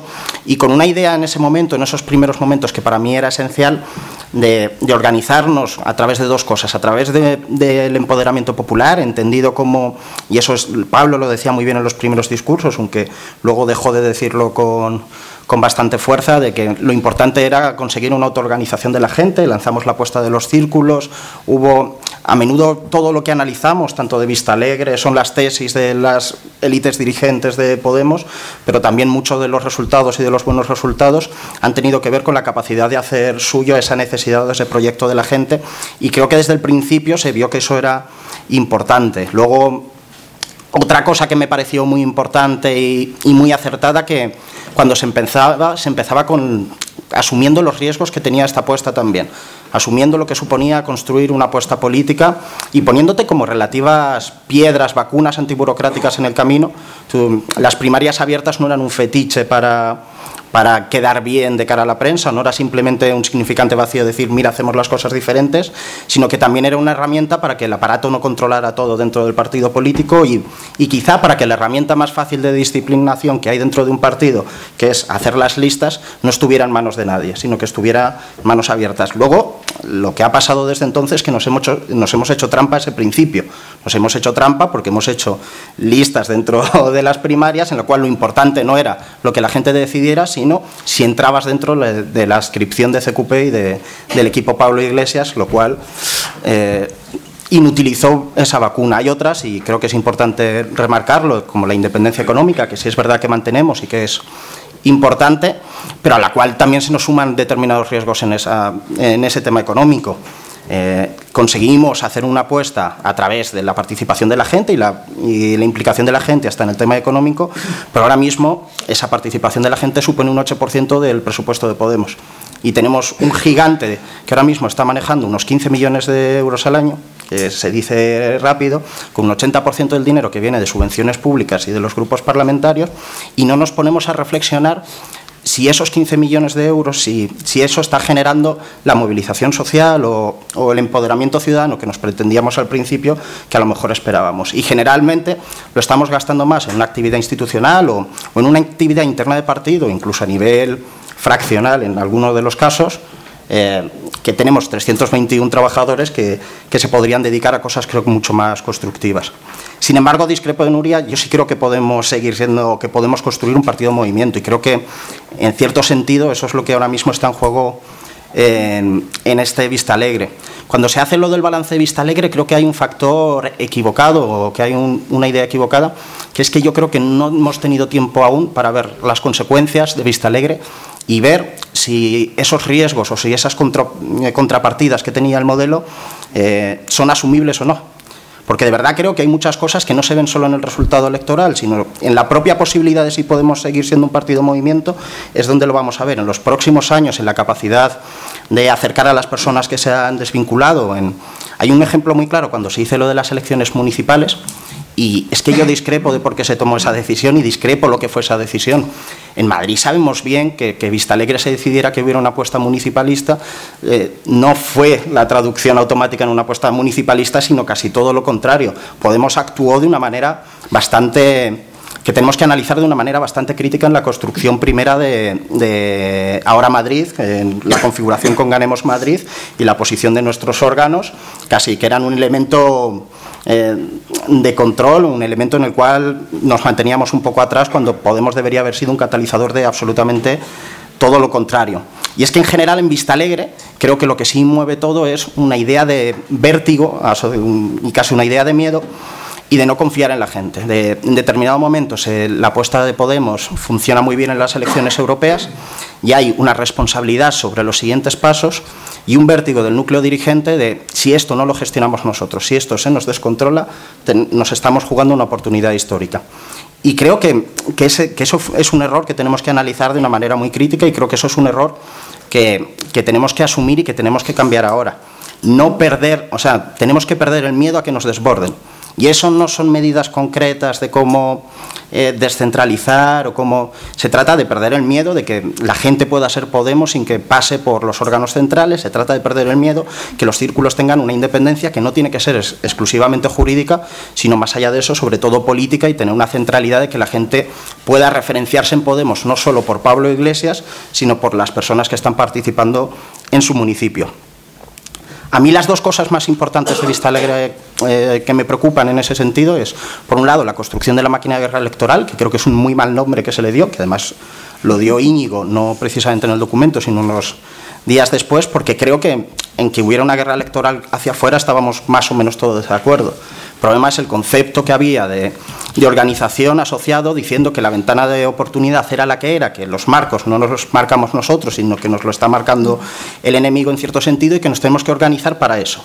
Y nos tenemos que organizar en esos términos. Y se construyó una guerra interna con enemigos internos, como todas las guerras, que dura hasta hoy y que llega hasta este Vista Alegre. Y el hecho de que haya en el mes antes de la Asamblea Ciudadana pocos debates más o menos corales como este, incluso los organizados por el propio partido, con Rodrigo Lablel ayer, con el que está organizando ahora en mi ciudad, en Cuenca, que es un desembarco rejonista de, nivel, eh, creo, que, creo que es un ejemplo de cómo hemos construido de no podemos discutir con normalidad, no podemos confrontar opiniones, donde prima sobre todo eh, el proselitismo y la construcción de parte más que la construcción de conjunto desde las diferencias, que yo creo que son diferencias salvables y que yo creo que son diferencias que son mucho menos fuertes que el compromiso común que hay por proyectos compartidos, dentro y fuera de Podemos. ¿Dónde estamos? Eh, y en los debates no voy a abundar mucho en, lo que ya se ha ido planteando. Creo que una de las cosas esenciales es que sí considero que la crisis de régimen sigue abierta, eh, que creo que es una, una, cosa que tenemos que recordarnos en cada momento, no solamente por porque la crisis económica no estará resuelta que también, sino porque tenemos que ver también el recorrido de todas las apuestas internacionales que ahora están surgiendo en contra de lo que había surgido con Podemos, lo que había surgido con Siriza, etcétera, etcétera. Y creo que también es importante analizar el caso de Siriza de una manera mucho más eh, crítica y autocrítica. O sea, yo creo que ahí hay una cuestión de que por primera vez un movimiento o un partido en el que nosotros nos referenciábamos, o por primera vez en mucho tiempo, llega a gobernar y no puede. Y, se queda ahí. Y ciertos debates de la propia crisis de la socialdemocracia los empezamos a vivir empatizando con ellos y no diciendo mira lo que hacen, que no saben responder. Y eso tenemos que verlo también a la hora de cómo nos organizamos nosotros y cómo, y cómo nos configuramos para poder ganar. Que creo que es el debate esencial que hay dentro de Vista Alegre, que es, que es ganar que, cómo nos, qué entendemos cada uno de nosotros como ganar y cómo nos tenemos que configurar hacia ello. Luego, eh, debates así más concretos que creo que tenemos que tener y que creo todas las intervenciones que hemos oído y en, y en la parte de enunciados creo que va a haber un consenso completamente absoluto. Tenemos que descentralizar, tenemos que despatriarcalizar la organización, tenemos que limitar los poderes del secretario general de alguna manera. Creo que más o menos vamos a tener los mismos enunciados, pero probablemente conforme nos acerquemos tengamos respuestas diferentes. Y no tenemos que tenerle miedo a eso, y no tenemos que promover falsos consensos, y no tenemos que promover una idea de unidad en base de no discutir sino a través de discutir y síntesis superadoras de, todas estas propuestas, que creo que hasta ahora es una cosa que no se está haciendo. Por ejemplo, el documento que citabas que ha participado más gente, no ha participado más gente. Pablo ha cogido cosas que ha visto por ahí por, por diferentes artículos. Esa no es la idea que yo tengo de unidad. O sea, no, creo que tiene que ser el producto de un debate que hasta ahora no ha habido y que tenemos que entender como un fracaso propio que hasta ahora no lo haya habido. En ese sentido, la unidad popular, por ejemplo, creo que es un asunto que tenemos que tratar con una prioridad eh, importante. Se analizaba y se analiza mucho el ciclo desde el 20D al 26J y se analiza la, la confluencia y lo que eso pudo en el análisis provincial, etcétera, pero yo no sé si analiza, por ejemplo, que no hubiese habido una confluencia antes, qué resultados tuvo sobre el 20D y que capaz y, y, si a lo mejor no llegamos precisamente por eso, que puede ser una opción y había voces, aunque silenciadas, que decían antes que tenía que haber una confluencia y que teníamos que hacer una confluencia con tiempo y no solamente con Izquierda Unida planteada desde abajo, eh, con todo recogiendo las experiencias municipalistas que a lo mejor fuera superadora de la coalición de partidos en la que creo que al final acabamos cayendo. Y creo que es una de las cosas que, que, la gente no entendió. La descentralización, porque quiero también bajar debates, creo que es importante que nos dejemos desbordar en el sentido de que las asociaciones, de todos los grupos autonómicos, todos los espacios autonómicos de Podemos, todos los espacios nacionales de Podemos, tengan ese derecho a decidir. Creo que una de las cosas que nos ha matado en cierto sentido, que nos ha generado problemas en Podemos desde el principio, es que no hemos sabido ser reflejo de lo que proponíamos fuera. No hemos sabido ser coherentes internamente con todo lo que estábamos proponiendo, con un proyecto de país y, con una idea de cómo tienen que funcionar las cosas, que luego hacia adentro hacíamos todo lo contrario. Creo que tenemos que acabar la cultura política que se instauró, se instauró, en Vista Alegre, la máquina de guerra electoral, y creo que eso se hace siendo valientes ahora en las propuestas. Creo que eso se hace. Creo que una cosa que ha dicho Nuria que es verdad, que en cierto sentido Vista Alegre hubo un grado de violencia frente a la cultura política que veníamos teniendo desde el 15M para, y que eso ha, ha acabado generando una cultura política y ha acabado generando una forma incluso de pensar en, en, todos nosotros, incluso en mí, que tenemos que cambiar. Y eso lo tenemos que cambiar a través de nuevos golpes en la mesa. Yo creo que tenemos que acabar con una estructura vertical y que corremos el riesgo de que en este Vista Alegre lo único que hagamos sean eh, reformas casi estéticas, que lo único que hagamos sea un, un discurso político donde haya muchos consensos, un, un, unos eslóganes organizativos donde haya muchos consensos, pero en la práctica mantengamos una estructura vertical y en la práctica mantengamos una cultura política que no entiende de pluralidad y que no entiende de, construir desde abajo, de dejar espacio para los círculos, de dejar espacio para los militantes. Y ahí también hay una cuestión de cómo estamos planteando la propia Asamblea. Eh, hablamos todo el rato de abandonar esa cultura plebiscitaria, esa resolución de, con, de, conflictos plebiscitaria, y sin embargo estamos todos poniendo publicidad muerta en Facebook, eh, intentando que se afilie más gente en las últimas semanas que no ha estado en los últimos tres años de Podemos, en unos términos que, que parece mucho de Pablo contra Íñigo, de Íñigo contra Pablo, y que probablemente esa gente se está inscribiendo y va a votar en unos términos de Pablo contra Íñigo e Íñigo contra Pablo, sin entrar en los debates, sin escuchar los matices y donde las simplificación y el enemigo interno siga funcionando como la normalidad. Y por último, con el tema de la pluralidad, y, seguimos a la parte del debate, eh, creo que es importante que asumamos el Podemos que tenemos, que el Podemos que hay, que no. Y ahí estoy muy de acuerdo de que sea el Podemos que. no el que queríamos que fuera, sino el, el que hay ahora mismo. Creo que en Podemos en estos años se han mostrado que hay muchas diferencias, tenemos que asumirla y tenemos que poner un una necesidad organizativa y tenemos que poner la necesidad de que todos funcionemos a una hacia afuera, que todos funcionemos a una en los círculos, que tengamos espacios de discusión internos y plurales. Y eso no pasa por lo que se está proponiendo ahora, creo, o en la sensación que tengo desde, sobre todo de Ponemos para Todas, de, la unidad entendida desde el liderazgo y desde la unidad entendida desde, desde la negación de las diferencias, no tiene que haber familias, no tiene que haber fracciones, no tiene que haber, entendiendo en toda esta experiencia de Podemos donde yo he estado participando, el momento que los que peor he pasado es cuando participabas frente a, lo que en su momento era CQP, aunque ahora este partido, y te daban ese grado de deslegitimidad por no pensar lo mismo. Por, incluso por estar hablando con otras personas que no pensaban lo mismo. Creo que tenemos que normalizar esas diferencias y avanzar un Podemos que de verdad sea para todos y que de verdad sea para todas y que de verdad construyamos en común. Y ya. Bueno, pues vamos a pasar al turno de, de debate. Antes voy a eh, rular unas hojas de, para quien quiera recibir información de los foros, que no esté al tanto de los foros que organiza Viento Sur, pues que deje ahí sus, sus datos. Así que son las ocho y cuarto, vamos a dar 15 minutos de preguntas para que luego haya cinco minutos desde la mesa para que cada, cada uno pueda intervenir. Así que venga, si me vais levantando. Venga, vete dándole y así no perdemos tiempo.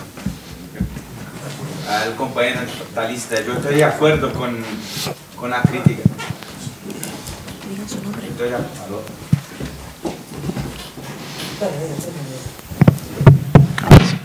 Hola. Eh, me pareció pertinente la crítica cuando tú dices que, que eh, hacer un documento conjunto es mucho más de lo que hizo Pablo, ¿no? Eh, pero quería aclararme, o sea, yo tenía idea, te, tenía entendido que era el momento de los borradores eh, ahora que la gente participe y enseguida va a haber un momento de transaccionar los documentos y a lo mejor incluso construir una propuesta conjunta. En ese sentido, o sea, Pablo no dijo que la gente redactó su documento, dijo que efectivamente recogió ideas que estaban ahí. Eso me parece muy valoroso. Eh, veo que eso pusiste como crítica, eh, no sé, a mí me parece, incluso en unas fases donde no está previsto transaccionar, que la primera fase del borrador ya se parta con una disposición a recoger ideas para que los documentos sean lo más inclusivos posibles, es una cosa buena. No sé por qué tú la ves como una cosa mal, me gustaría que me explicara por qué la ves como una cosa mal. Lo que me parece un primer gesto y un sentido de aproximación. Y veo que todas las candidaturas están hablando de la importancia de intentar, ahora una vez puestos los documentos, discutir políticas, discutir de política e intentar ver si es posible o no un acuerdo, hasta porque todos están de acuerdo que en muchas cosas los documentos se acercan bastante. Entonces, básicamente eso, o sea, esa crítica, la verdad, lo que yo veía como una cosa positiva, poner en esos términos, porque, y, digo, en tu documento, en vuestro documento, hay recogido la idea de otros grupos de una forma generosa, ¿y cuáles entonces? Y si eso no está, si está bien en vuestro documento, ¿por qué estaría mal en lo de Pablo?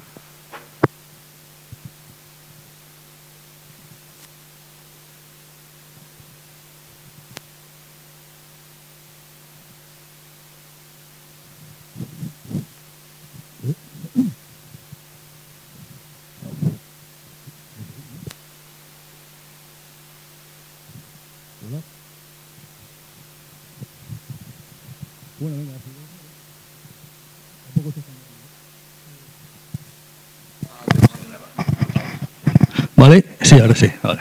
Eh, bueno, una cosa muy rápida. Yo eh, eh, creo que aquí lo que está viendo y después de la intervención de los compañeros, pues me reafirmo en mis, ideas previas, es que no se está mm, realmente entrando en el cuid de la cuestión, es decir, mm, hay como una especie de, de, unitarismo un poco a priorístico y tal, en función del cual dice, bueno, yo no voy a, no voy a ser yo aquí quien, quien, quien, quien haga de, malo y quien realmente y, quien saque a la luz las dificultades reales no para, para, llegar a un acuerdo. Entonces, simplemente, o sea, yo lo que quería sería a los tres compañeros, porque, bueno, la, otra, compañera realmente es más un grupo, eh, o sea, no saca un documento y no opta, digamos, no está metida en la dinámica de poder, digamos, de para Vista Alegre 2. Eh, yo lo que les pediría es que mm, hicieran un esfuerzo por decir qué es en lo que están realmente en desacuerdo, o sea, cuál es el aspecto más importante en el que están en desacuerdo con los otros y cómo verían cada uno de ellos la forma de llegar a una especie de, consenso que no sean llamadas así a, la unidad y cosas de estas y tal, o sea, simplemente, simplemente voluntaristas. ¿no? Pues yo particularmente, y con esto termino, o sea, yo creo que las diferencias que hay son difícilmente combinables, ¿no? Pero bueno, eso es lo que yo creo.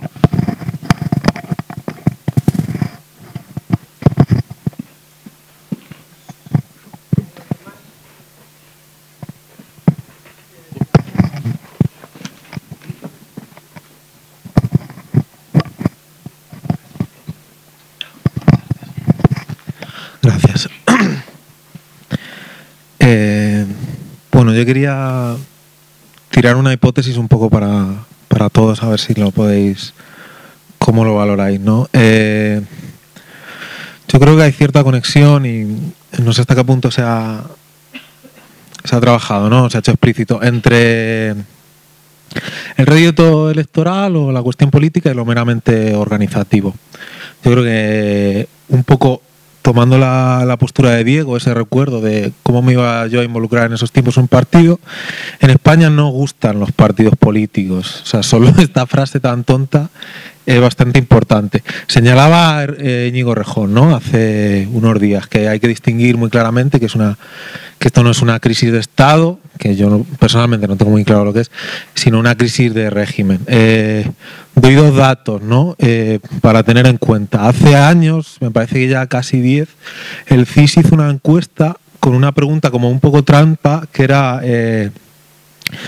si tú estarías eh, de acuerdo con un tipo de sistema político democrático o con mecanismos democráticos distintos a una democracia de partidos. Y sorprendentemente salía una mayoría bastante grande de gente que mm, se atrevería con una alternativa a los partidos.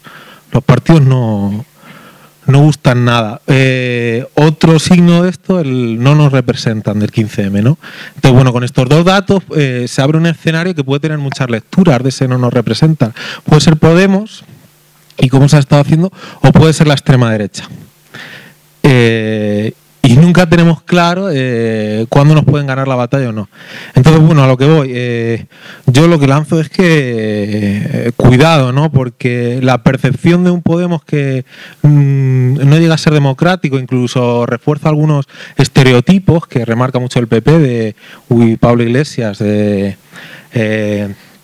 mm, mientras tal no nos obligues a mm, cantar la internacional, pues no tendremos problema tal. Quiero decir, hay un yo creo que tiene un, rédito electoral y que hay que tener mucho cuidado. Y yo creo que no, se ha tenido cuidado, eh, que la democracia interna al final, al final importa. Y termino. Eh, voy a hacer una barbaridad. Yo creo que hay que aprender del PP como un adversario exitoso, pero hay que aprender. A mí he oído una noticia esta mañana que me ha dado mucha vergüenza.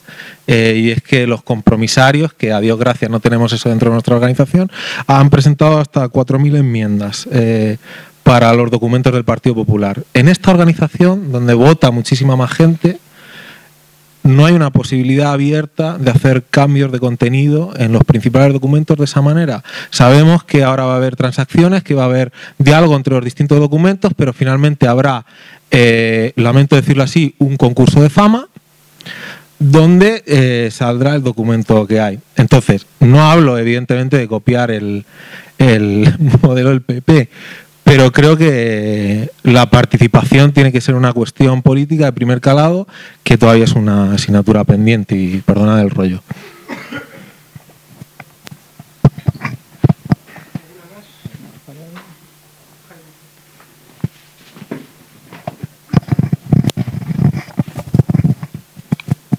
como no interviene más gente, pues para animar. No, vamos, eh, yo querría a ver que, se explicaran un poco más eh, los compañeros, eh, el compañero y la compañera, ¿no? De, recuperar la ilusión y de Podemos para todas sobre un tema, ¿no?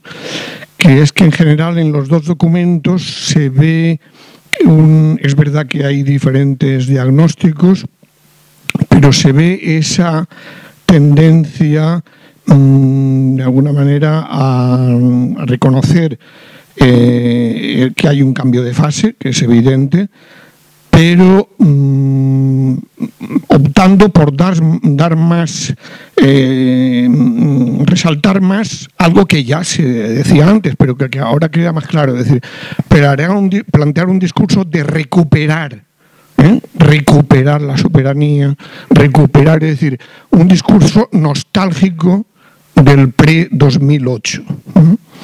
Eh, es decir, que se situarían en una propuesta que, bueno, que evidentemente no es el regeneracionismo de ciudadanos y demás, pero sí es, ya digo, de alguna manera eh, limitar ese impulso constituyente que, por cierto, en el documento de Recuperar la Ilusión he visto una mención únicamente ¿no? a cambio constituyente, pero no veo que en el proyecto haya una afirmación de que se sigue apostando por una por un horizonte constituyente. ¿no? yo creo que explicar es decir, realmente se plantea ese discurso, digamos, nostálgico, es decir, términos como recuperar la soberanía, recuperar las instituciones, la justicia social, como si alguna vez hubieran sido eh, los pueblos dueños de esa soberanía, ¿no? Es decir, que eh, yo, creo que ahí, eh, en fin, no sé, me parece que, es generar ilusiones en el retorno a una etapa anterior que ya es imposible. Es decir, por lo tanto, bueno, pues evidentemente se puede emplear ese término y se puede decir, no, lo empleamos por pedagogía, por conectar. Claro, pero es que de lo que se trata es de hacer ver a la gente que no es posible volver al escenario anterior, pero que no por eso hay que renunciar a ir a un escenario más allá, más allá del anterior, eh, por necesidad. ¿eh? aunque la relación de fuerzas hoy no lo permita. ¿no? Y luego el otro tema es el de Europa y Grecia, ¿no? que ha mencionado Diego. ¿no? Que realmente es verdad que en el documento de recuperar ilusión sí hay una referencia al caso griego, eh, hay, bueno, de alguna manera no hay una crítica abierta, pero bueno, hay una autocrítica, diríamos, de, se viene a decir, bueno, ellos no pudieron hacer más porque no ganamos aquí, ¿no? ¿Eh? Mm, pero vamos, a mí me parece importante porque cuando se dice hacer que eh, nos imaginen gobernando, yo creo que hoy la gente ve que eh, mm, para poder gobernar, es decir, para poder gobernar, para transformar, hay que afrontar el reto europeo. Y por lo tanto, sacar las lecciones de Grecia es fundamental. Porque es que si no, claro, la gente va a pensar que sí, podemos gobernar para gestionar, para gestionar lo real, pero no desde luego para cambiar. ¿no? Entonces yo, yo me gustaría que explicarais un poco eh, los dos temas, ¿no? el discurso, la, posible interpretación, digamos, regeneracionista eh, solo y luego el reto europeo, ¿no? que yo creo que en el documento de Podemos en Movimiento está bastante claro que bueno que somos conscientes del contexto de la, digamos, del ascenso de otras fuerzas alternativas en medio de esa crisis de legitimidad, vamos, alternativas de derechas en medio de la crisis de legitimidad europea, pero que es evidente que eso mm, es una razón de más para forzar a, una reconstrucción de un polo alternativo por la izquierda, en fin, en términos general, aunque evidentemente, ya digo, yo puedo, estar de acuerdo en, la línea de fractura arriba y abajo, pero evidentemente estamos viendo ¿eh? que ese arriba y abajo se articula por en un sentido por la derecha y en otro sentido por la izquierda. Es decir, no se puede obviar la otra línea de fractura tampoco. ¿no?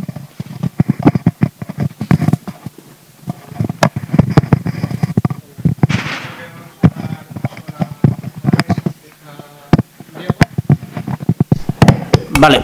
Eh, de la crítica a la parte del documento, yo creo que se están haciendo recogidas de propuestas diferentes. Nosotros tenemos habilitado para, o sea, hemos tenido encuentros territoriales y está habilitado en la web. La crítica no es tanto la recogida de propuestas, sino entender que, que la unidad o que la pluralidad se consigue con eso, cogiendo eh, propuestas diferentes, eh, como si fuera un buffet libre, sino creo que tiene que ser mucho más desde el diálogo y desde, y desde tener espacios compartidos y sacar conclusiones compartidas. Eso está mal, entonces para mí es, eh, no, que esté mal el entender que eso es lo que hay que hacer, que hasta ahí vale y que con eso se construye la unidad o que eso tiene que ser algo de relevancia. Creo que en todos los documentos hay experiencias aprendidas de muchos otros procesos, de muchas otras personas, de las personas que los han redactado y creo que la idea de construir la unidad simplemente a través, porque Pablo coja aportaciones de diferentes espacios, no es el camino. Creo que el camino es muchos más espacios plurales, discusión abierta, exponer nuestros puntos de vista claros y a través de toda la parte de transacciones y del propio Vista Alegre poder superarlo. De la parte de qué, desacuerdos y cómo se explicitan los desacuerdos, yo creo que hay cosas eh, más o menos claras. Eh, con recuperar la ilusión, yo creo que, que tengo una diferencia más o menos eh, frontal o de principio sobre sobre el tema de que nos tienen que ver como mejores eh, para entenderlos, que somos mejores gestionando, que somos mejores diputados y yo creo que a la hora de establecer orden no es que ese grado de respetabilidad nos lo dé su orden, sino tener capacidad de establecer órdenes mejores fuera de ello. Y creo que en cierto sentido nos confundimos en eso, en la importancia que tiene que estemos en los parlamentos, en la importancia que tiene la acción parlamentaria.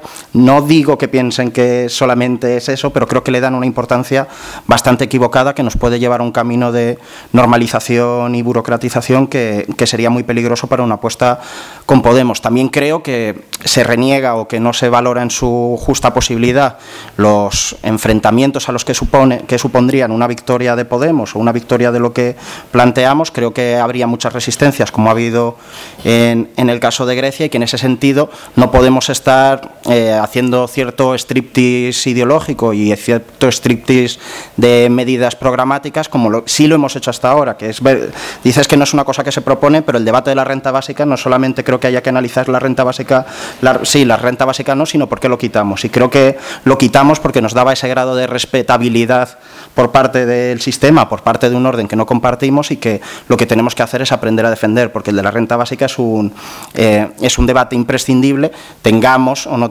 tengamos respetabilidad en el orden, tenga o no tenga esa centralidad en el discurso mediático y electoral. No pensar solo en el marketing y eso nos llevaría probablemente a una diferencia profunda en el documento político y en la propuesta política que sería difícil de llevar totalmente de acuerdo con la participación. Creo que el hecho de la coherencia en, la propuesta política que tenemos, y creo que hay el significante de revolución democrática y de que se expresaba en el 15M muy claro cuando se reclamaba una, una democracia real, nosotros no hemos sabido cogerlo mirar cómo funcionamos, mirar cómo somos, y ahí creo que también se expresaría una diferencia con lo que pueda plantear Pablo, lo que pueda plantear Podemos para Todas, que veremos cuando, cuando se plantee, porque aún no están los documentos organizativos y ahí es donde de verdad se verá los puntos de, encuentro y de desencuentro que haya.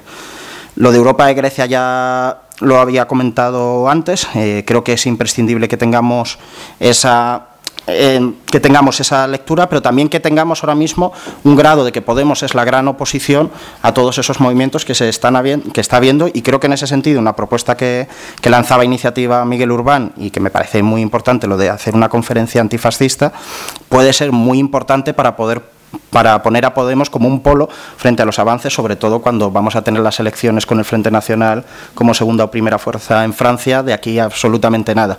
Y entender y visibilizar que Podemos es el polo que resiste eso, es el frente, es el dique frente a todos estos neofascismos, es importante, es importante que lo tengamos. tiempo, Diego. también podéis responder a la, mesa, a las intervenciones. Me toca ahora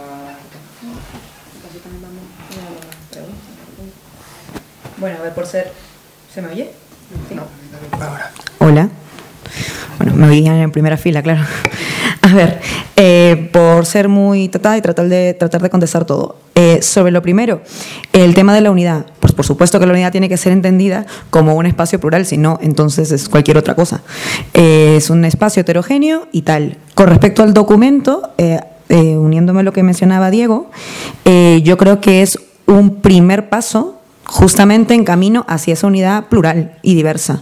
Creo que no está mal generar primeros, segundos, terceros y cuartos pasos antes de llegar a las transacciones, al aporte de los, de los inscritos, de los militantes, que por cierto pueden aportar ya, porque los documentos están abiertos para que eso pueda ocurrir, que no quiere decir que haya una participación masiva sobre los documentos, pero eso es otra cosa, pero que está ahí la posibilidad, o sea, que tampoco, que no mezclemos ambas cosas.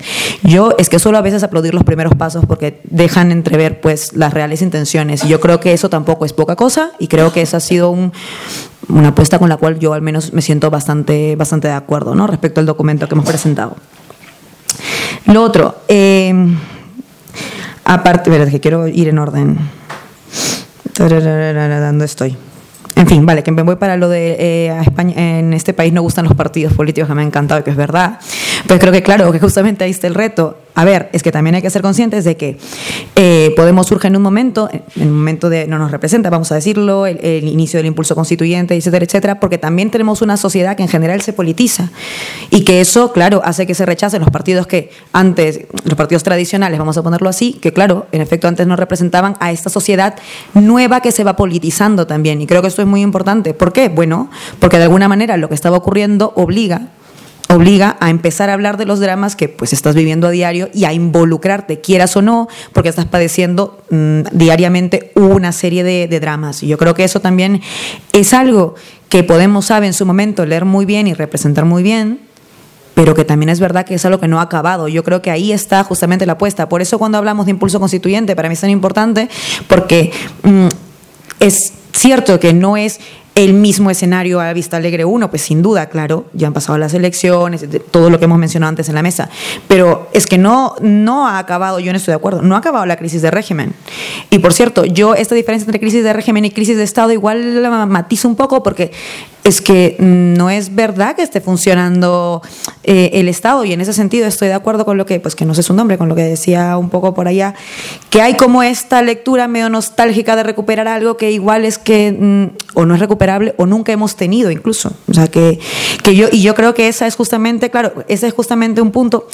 Mm, Igual hemos utilizado la palabra recuperar el documento, claro, seguramente, porque hemos utilizado muchas, pero eh, que yo creo que cuando apostamos por el impulso constituyente, por mantenerlo vivo, que tampoco es poca cosa, o sea, por mantenerlo vivo, aún habiendo llegado a las instituciones en un periodo donde, pues es cierto que hay cierto reflujo de las movilizaciones, y donde además, una vez que ya estás ahí, y que ya no hay un periodo electoral, pues puede que alguna mm, sociedad civil se adormite un poco, esto puede ocurrir, pero también podemos nosotros ser un mecanismo que logre congregar convocar las movilizaciones sociales que están ocurriendo. O sea, que hay una serie de, de, movimientos, una serie de iniciativas, una serie de, pues esto, organizaciones sociales que van ocurriendo, que van tratando de responder a una serie de demandas, que nosotros también podemos que no digo canalizar o intentar representarlas, sino formar parte de ellas en los espacios en los que están ocurriendo, que yo creo que eso es justamente entrar más en la dinámica partido-movimiento, pero además no dejar de lado esto, lo central del impulso constituyente.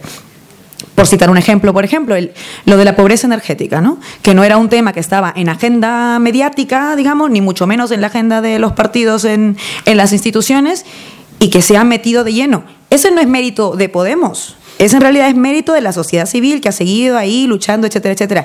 Y lo que ha hecho Podemos es lograr unirse con esa demanda y, claro, ser portavoz de esa demanda luego en las instituciones, al punto que el PSOE y el Partido Popular se han visto obligados a hacer lo que han hecho toda la vida, pactar por arriba sin contar con los que realmente eran adalides de esta lucha, pero pactar por arriba un tema que ellos ni siquiera consideraban que debían pactar. O sea, ese tipo de de, vamos a decir, que no sé si ni siquiera llamarlo pequeñas victorias, pero ese tipo de cambios que están ocurriendo, que tienen que ver justamente con lo de tener un pie en la calle y un pie en las instituciones, y eso está bien, porque no hay ninguna dicotomía ahí, eh, creo yo también que es parte del tipo de Podemos que necesitamos ir construyendo, ¿no? Y las nuevas lecturas que necesitamos ir haciendo sobre la marcha. Eh, es que yo al final respondido las tres preguntas todas juntas. Mm. Sí, creo que no me queda nada más. Ah, sí. Y sobre el tema europeo, que, que, por, por, que me parece más fundamental, en efecto, estoy de acuerdo con que necesitamos, y no solo aprender de la experiencia griega, yo creo que incluso nos falta hasta pues debatir un poco más sobre ella, incluso diagnosticarla más, porque es verdad que todo ha, todo ha ocurrido tan aceleradamente que tal vez no hemos tenido tiempo de hacer un diagnóstico muy sesudo y claro, como a nosotros también nos han ocurrido muchas cosas muy rápidamente, pues hemos dejado un poco de lado ese contexto. Creo también es cierto que tenemos que ser conscientes de las limitaciones que supone estar dentro del de, eh, espacio europeo en el que estamos, nos guste o no. Lo que pasa por, ojo, tampoco deprimirnos porque, hombre, llegamos al gobierno, igual no se puede hacer nada, que tampoco se trata de eso, eh, sino justamente de ser conscientes de esa limitación para también entre nosotros tejer una serie de alianzas que excedan nuestras fronteras, porque mientras más gobiernos podamos ser o más movimientos podamos ser progresistas y alternativos a las otras olas que crecen en Europa, pues podremos también generar mayores presiones para también romper algunos candados. Y yo creo que esa es una apuesta en la que podemos debería entrar y que creo que es un intento que se está haciendo, pero sí que para nada hay que dejar de lado ese, ese escenario. ¿Las diferencias irreconciliables? Hombre, que diferencias irreconciliables suena así como una cosa dramática de corte de divorcio. No. A ver, yo creo que lo que. Yo creo que es verdad que tenemos pues algunas diferencias que creo que han quedado, yo sí creo que han quedado medianamente claras en la primera exposición y si no, pues igual me voy a repetir un poco, que creo que tiene que ver con diagnóstico sobre el momentum en el que estamos ahora mismo, ¿no? Eh, y creo que eso al final del día, cuando, porque es lo que decía un poco Nureno, si el diagnóstico es muy bueno, igual no solamente basta con diagnosticar, sí, pero también puede ocurrir que tampoco diagnostiques bien y eso también es un drama. Entonces, yo creo que cuando hablamos de no entrar en el relato de la normalización, que al final de cuentas no es un relato nuestro, y yo creo que no es un relato que debamos comprarnos, eh, hay una diferencia sobre el papel que debemos desempeñar después.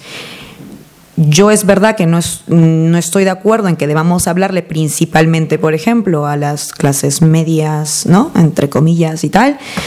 Creo además que cuando le hablas a las clases más desfavorecidas en este momento, puedes hacer vinculaciones de ese tipo muy rápidamente. Vuelvo a poner el ejemplo de, de la pobreza energética, porque me parece que sirve para esto.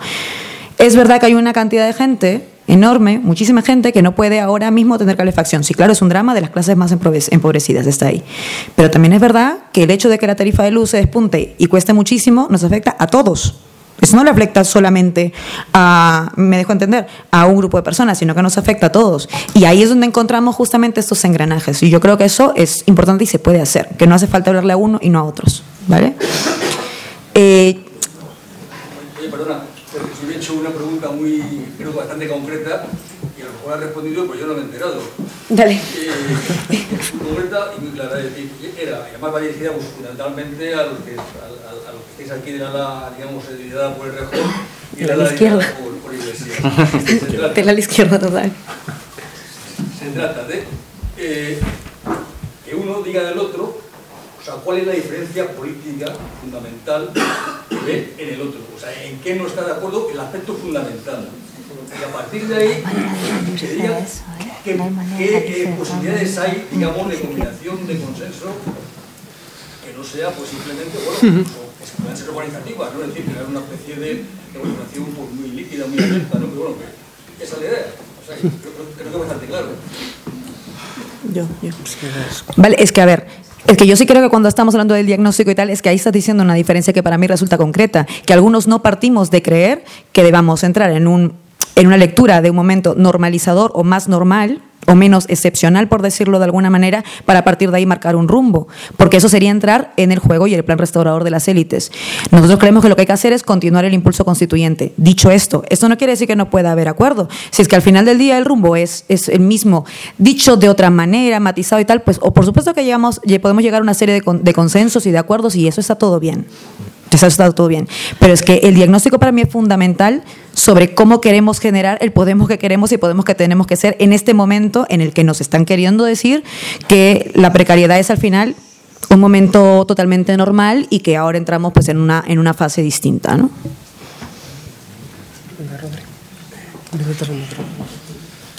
Están ya, vamos a cerrar el turno de palabras porque quedan 10 minutos y tienen que responder todavía Rodri y Nuria. Sí, tienes 5 minutos para responder, 5 o 6. ¿Has tomado en cuenta el concepto de la posverdad?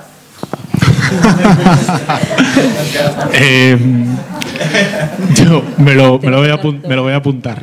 Eh, a ver, eh, voy a intentar, voy a intentar, a ver si, a ver si lo consigo, porque no hay mucho tiempo. Voy a intentar eh, responder a la pregunta que, que, planteaba el compañero, muy concreta y que creo que tiene, tiene respuestas también muy concretas, con eh, la cuestión que sobrevuela de la normalización, por un lado, y con la cuestión de Europa que planteaba antes Jaime.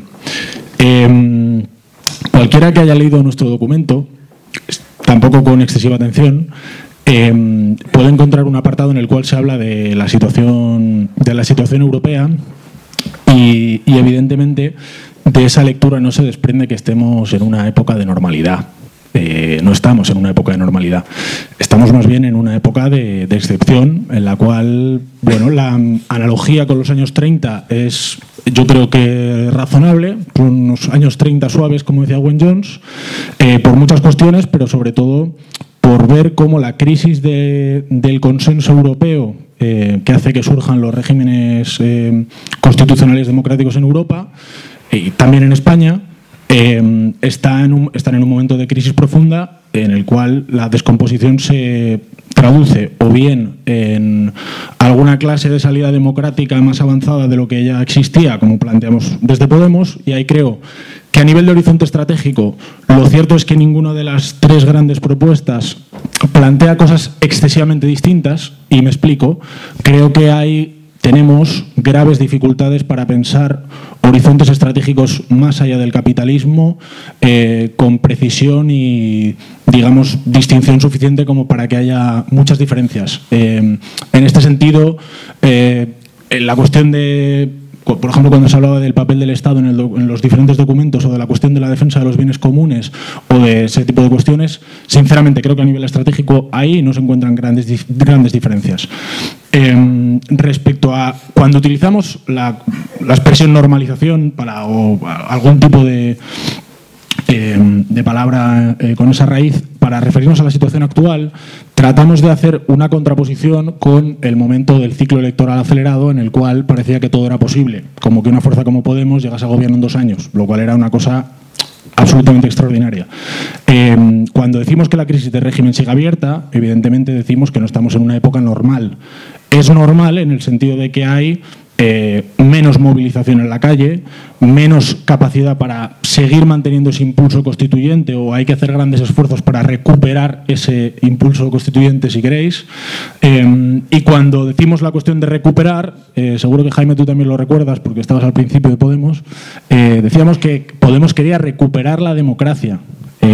obviamente no quería recuperar la democracia del 78, que a todos nos parecía insuficiente, que tenía grandes déficits y algunos candados, como hablábamos de la Constitución, sino que era una fórmula retórica para interpelar a sectores muy amplios de la sociedad a los que a lo mejor el 78 no les había parecido eh, una cosa tan eh, desesperante como algunos sectores más movilizados que tenían otras trayectorias y otras experiencias, pero que estábamos de acuerdo en que era necesario superar el, el actual régimen del 78 para tratar de aterrizar las, diferencias políticas y organizativas, no solamente con los compañeros de Podemos para Todas, sino también con los compañeros em, de Podemos en Movimiento.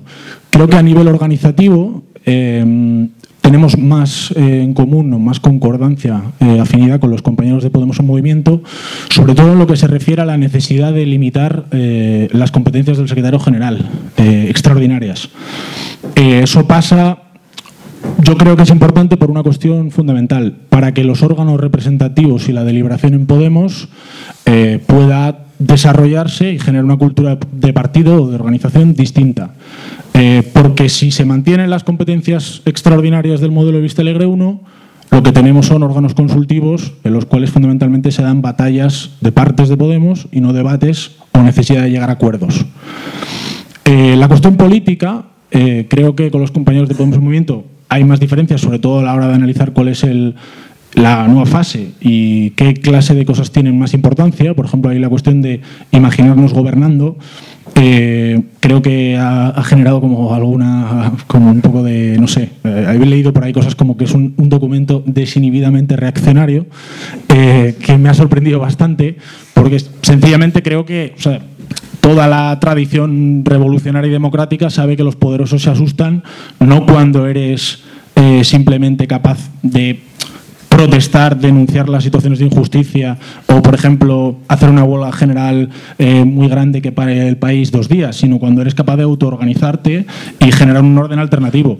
Ese orden alternativo tiene que jugar con imaginarios existentes eh, y, por ejemplo, ahí me parece que una cuestión fundamental del entendimiento del compromiso con una parte eh, de nuestro pueblo, mm, por ejemplo, que se puede seguir identificando con el Partido Socialista o en el progresismo, es importante la cuestión de la meritocracia. Eso no significa que la meritocracia sea eh, una, digamos, una cosa fundamental para la construcción de una nueva sociedad, pero sí que es importante que lo valoremos en su justa medida, eh, porque sí que tiene, digamos, grandes efectos en, eso que llamamos antes las, clases medias que, fundamentan, digamos, los regímenes eh, que queremos superar.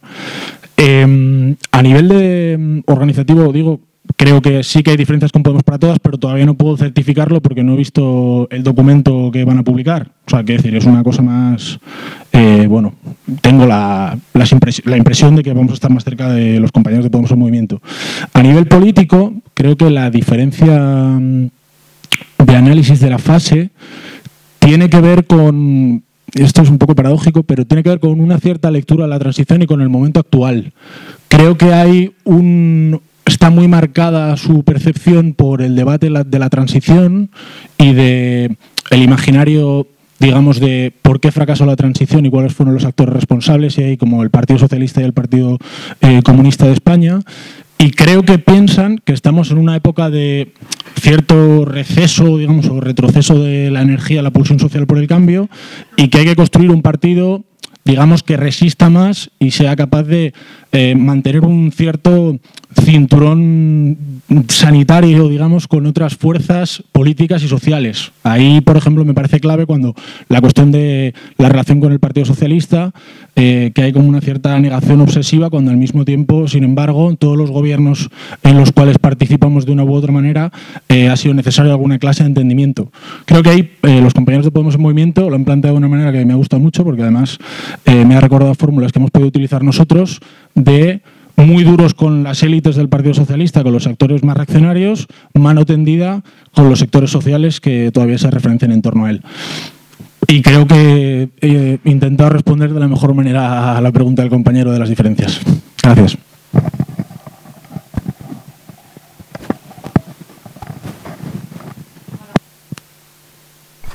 Como yo no estoy aquí defendiendo ningún, ningún documento, me siento un poco que me han invitado como Pepito Grillo y la verdad es que es un papel un poquito incómodo, pero como realmente me han invitado para esto, pues lo voy a hacer. Eh, yo creo que respecto a los, a los documentos hay varias cosas. Una, que como parte de esta manera de cambiar la cultura política de Podemos, deberíamos integrar discusiones políticas de otra manera, que no solo sea en cada vez que hagamos una asamblea ciudadana, cada no sé cuántos años, discutir unos documentos que han elaborado además distintas tendencias, que esos son los únicos que tienen alguna posibilidad de ganar. De hecho, yo creo que hay muchísima gente que se siente muy distinto, muy distante del proceso de Vista Alegre 2 porque siente que está todo el pescado vendido, por así decirlo, que se juega entre muy, o sea, que hay muy poca variación. Y por otra parte, que, que también los documentos, bueno, ahora yo entiendo que ahora están vinculados también a, listas, pero si no fuese así, si, evidente, si hubiese realmente la capacidad de generar un documento que fuese parte o producto de un consenso de una organización o que se ha generado en discusiones durante tiempo, que se ha generado, por ejemplo, la discusión de Europa no la vamos a resolver en Vista Alegre 2, es evidente. Vamos a tener que pensar de aquí a un futuro cómo generamos un, un pensamiento colectivo más potente, pero bueno, como que al final no habrá, digamos, una dirección que asuma un documento político realmente como una guía de actuación, lo que quiero decir es que en el día a día hay un montón de decisiones que no dependen de lo que pone en un documento, porque tampoco vas a tener detrás a alguien que te diga, pero aquí en el documento, en la página 36, pone que no sé qué. O sea, eso, eso no sucede. Y de hecho yo en mi corta experiencia en, en, en la política institucional lo que he visto es que las peleas son por listas, no son por contenidos. No hay peleas por programas políticos. No he visto ni una sola pelea. Solo he visto peleas por, por a quién pones en la lista. Entonces yo creo que ahí es donde se juega en realidad la, verdadera discusión y cómo, cómo conseguimos superar ese, ese hándicap. Y luego, por último, respecto al partido movimiento, a mí también me gustaría que fuese posible. Tampoco sé muy bien de qué estamos hablando cuando hablamos de partido movimiento, porque evidentemente es como democracia. Todo el mundo quiere más democracia, pero yo qué sé, ¿eso qué significa? Puede significar millones de cosas, ¿no? Entonces, la pregunta respecto al partido movimiento, que quizás es una discusión para tener más adelante, apunto solo unas ideas. Partido movimiento, por ejemplo, para la primera socialdemocracia alemana, era el movimiento social se dota de un órgano institucional que, que, que, para, o sea, que él controla, que el movimiento toma las decisiones. Entonces, la pregunta, ¿eso es posible en Podemos? Es evidente que no, es imposible. Entonces, la pregunta es, ¿qué parte de poder está dispuesto a ceder Podemos al movimiento? ¿O, qué, movimiento podría generarse eh, que sostuviese eso? Y si, no hay una cultura del disenso dentro de Podemos, ¿cómo podemos componernos con sujetos múltiples que tienen agendas a veces incluso incompatibles entre ellos? Quiero decir, o sea, hay, una serie de preguntas y dificultades como, muy reales, ¿no?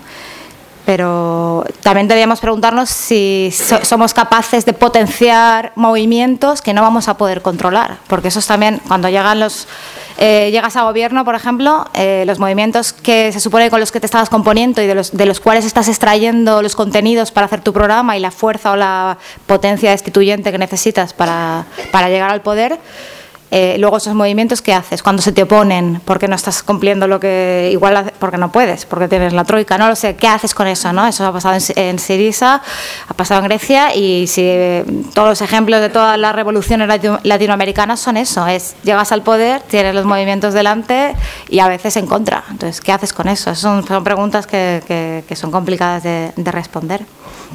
Y, la otra es si somos capaces, por ejemplo, de financiar o potenciar o eh, apoyar movimientos que no vamos a controlar. Y yo creo que la respuesta debería ser que sí, evidentemente, pero eso que exigiría un cambio de cultura política en Podemos, ¿no? que tiene miedo al desborde. Yo creo que la palabra desborde es muy buena para definir lo que necesitamos.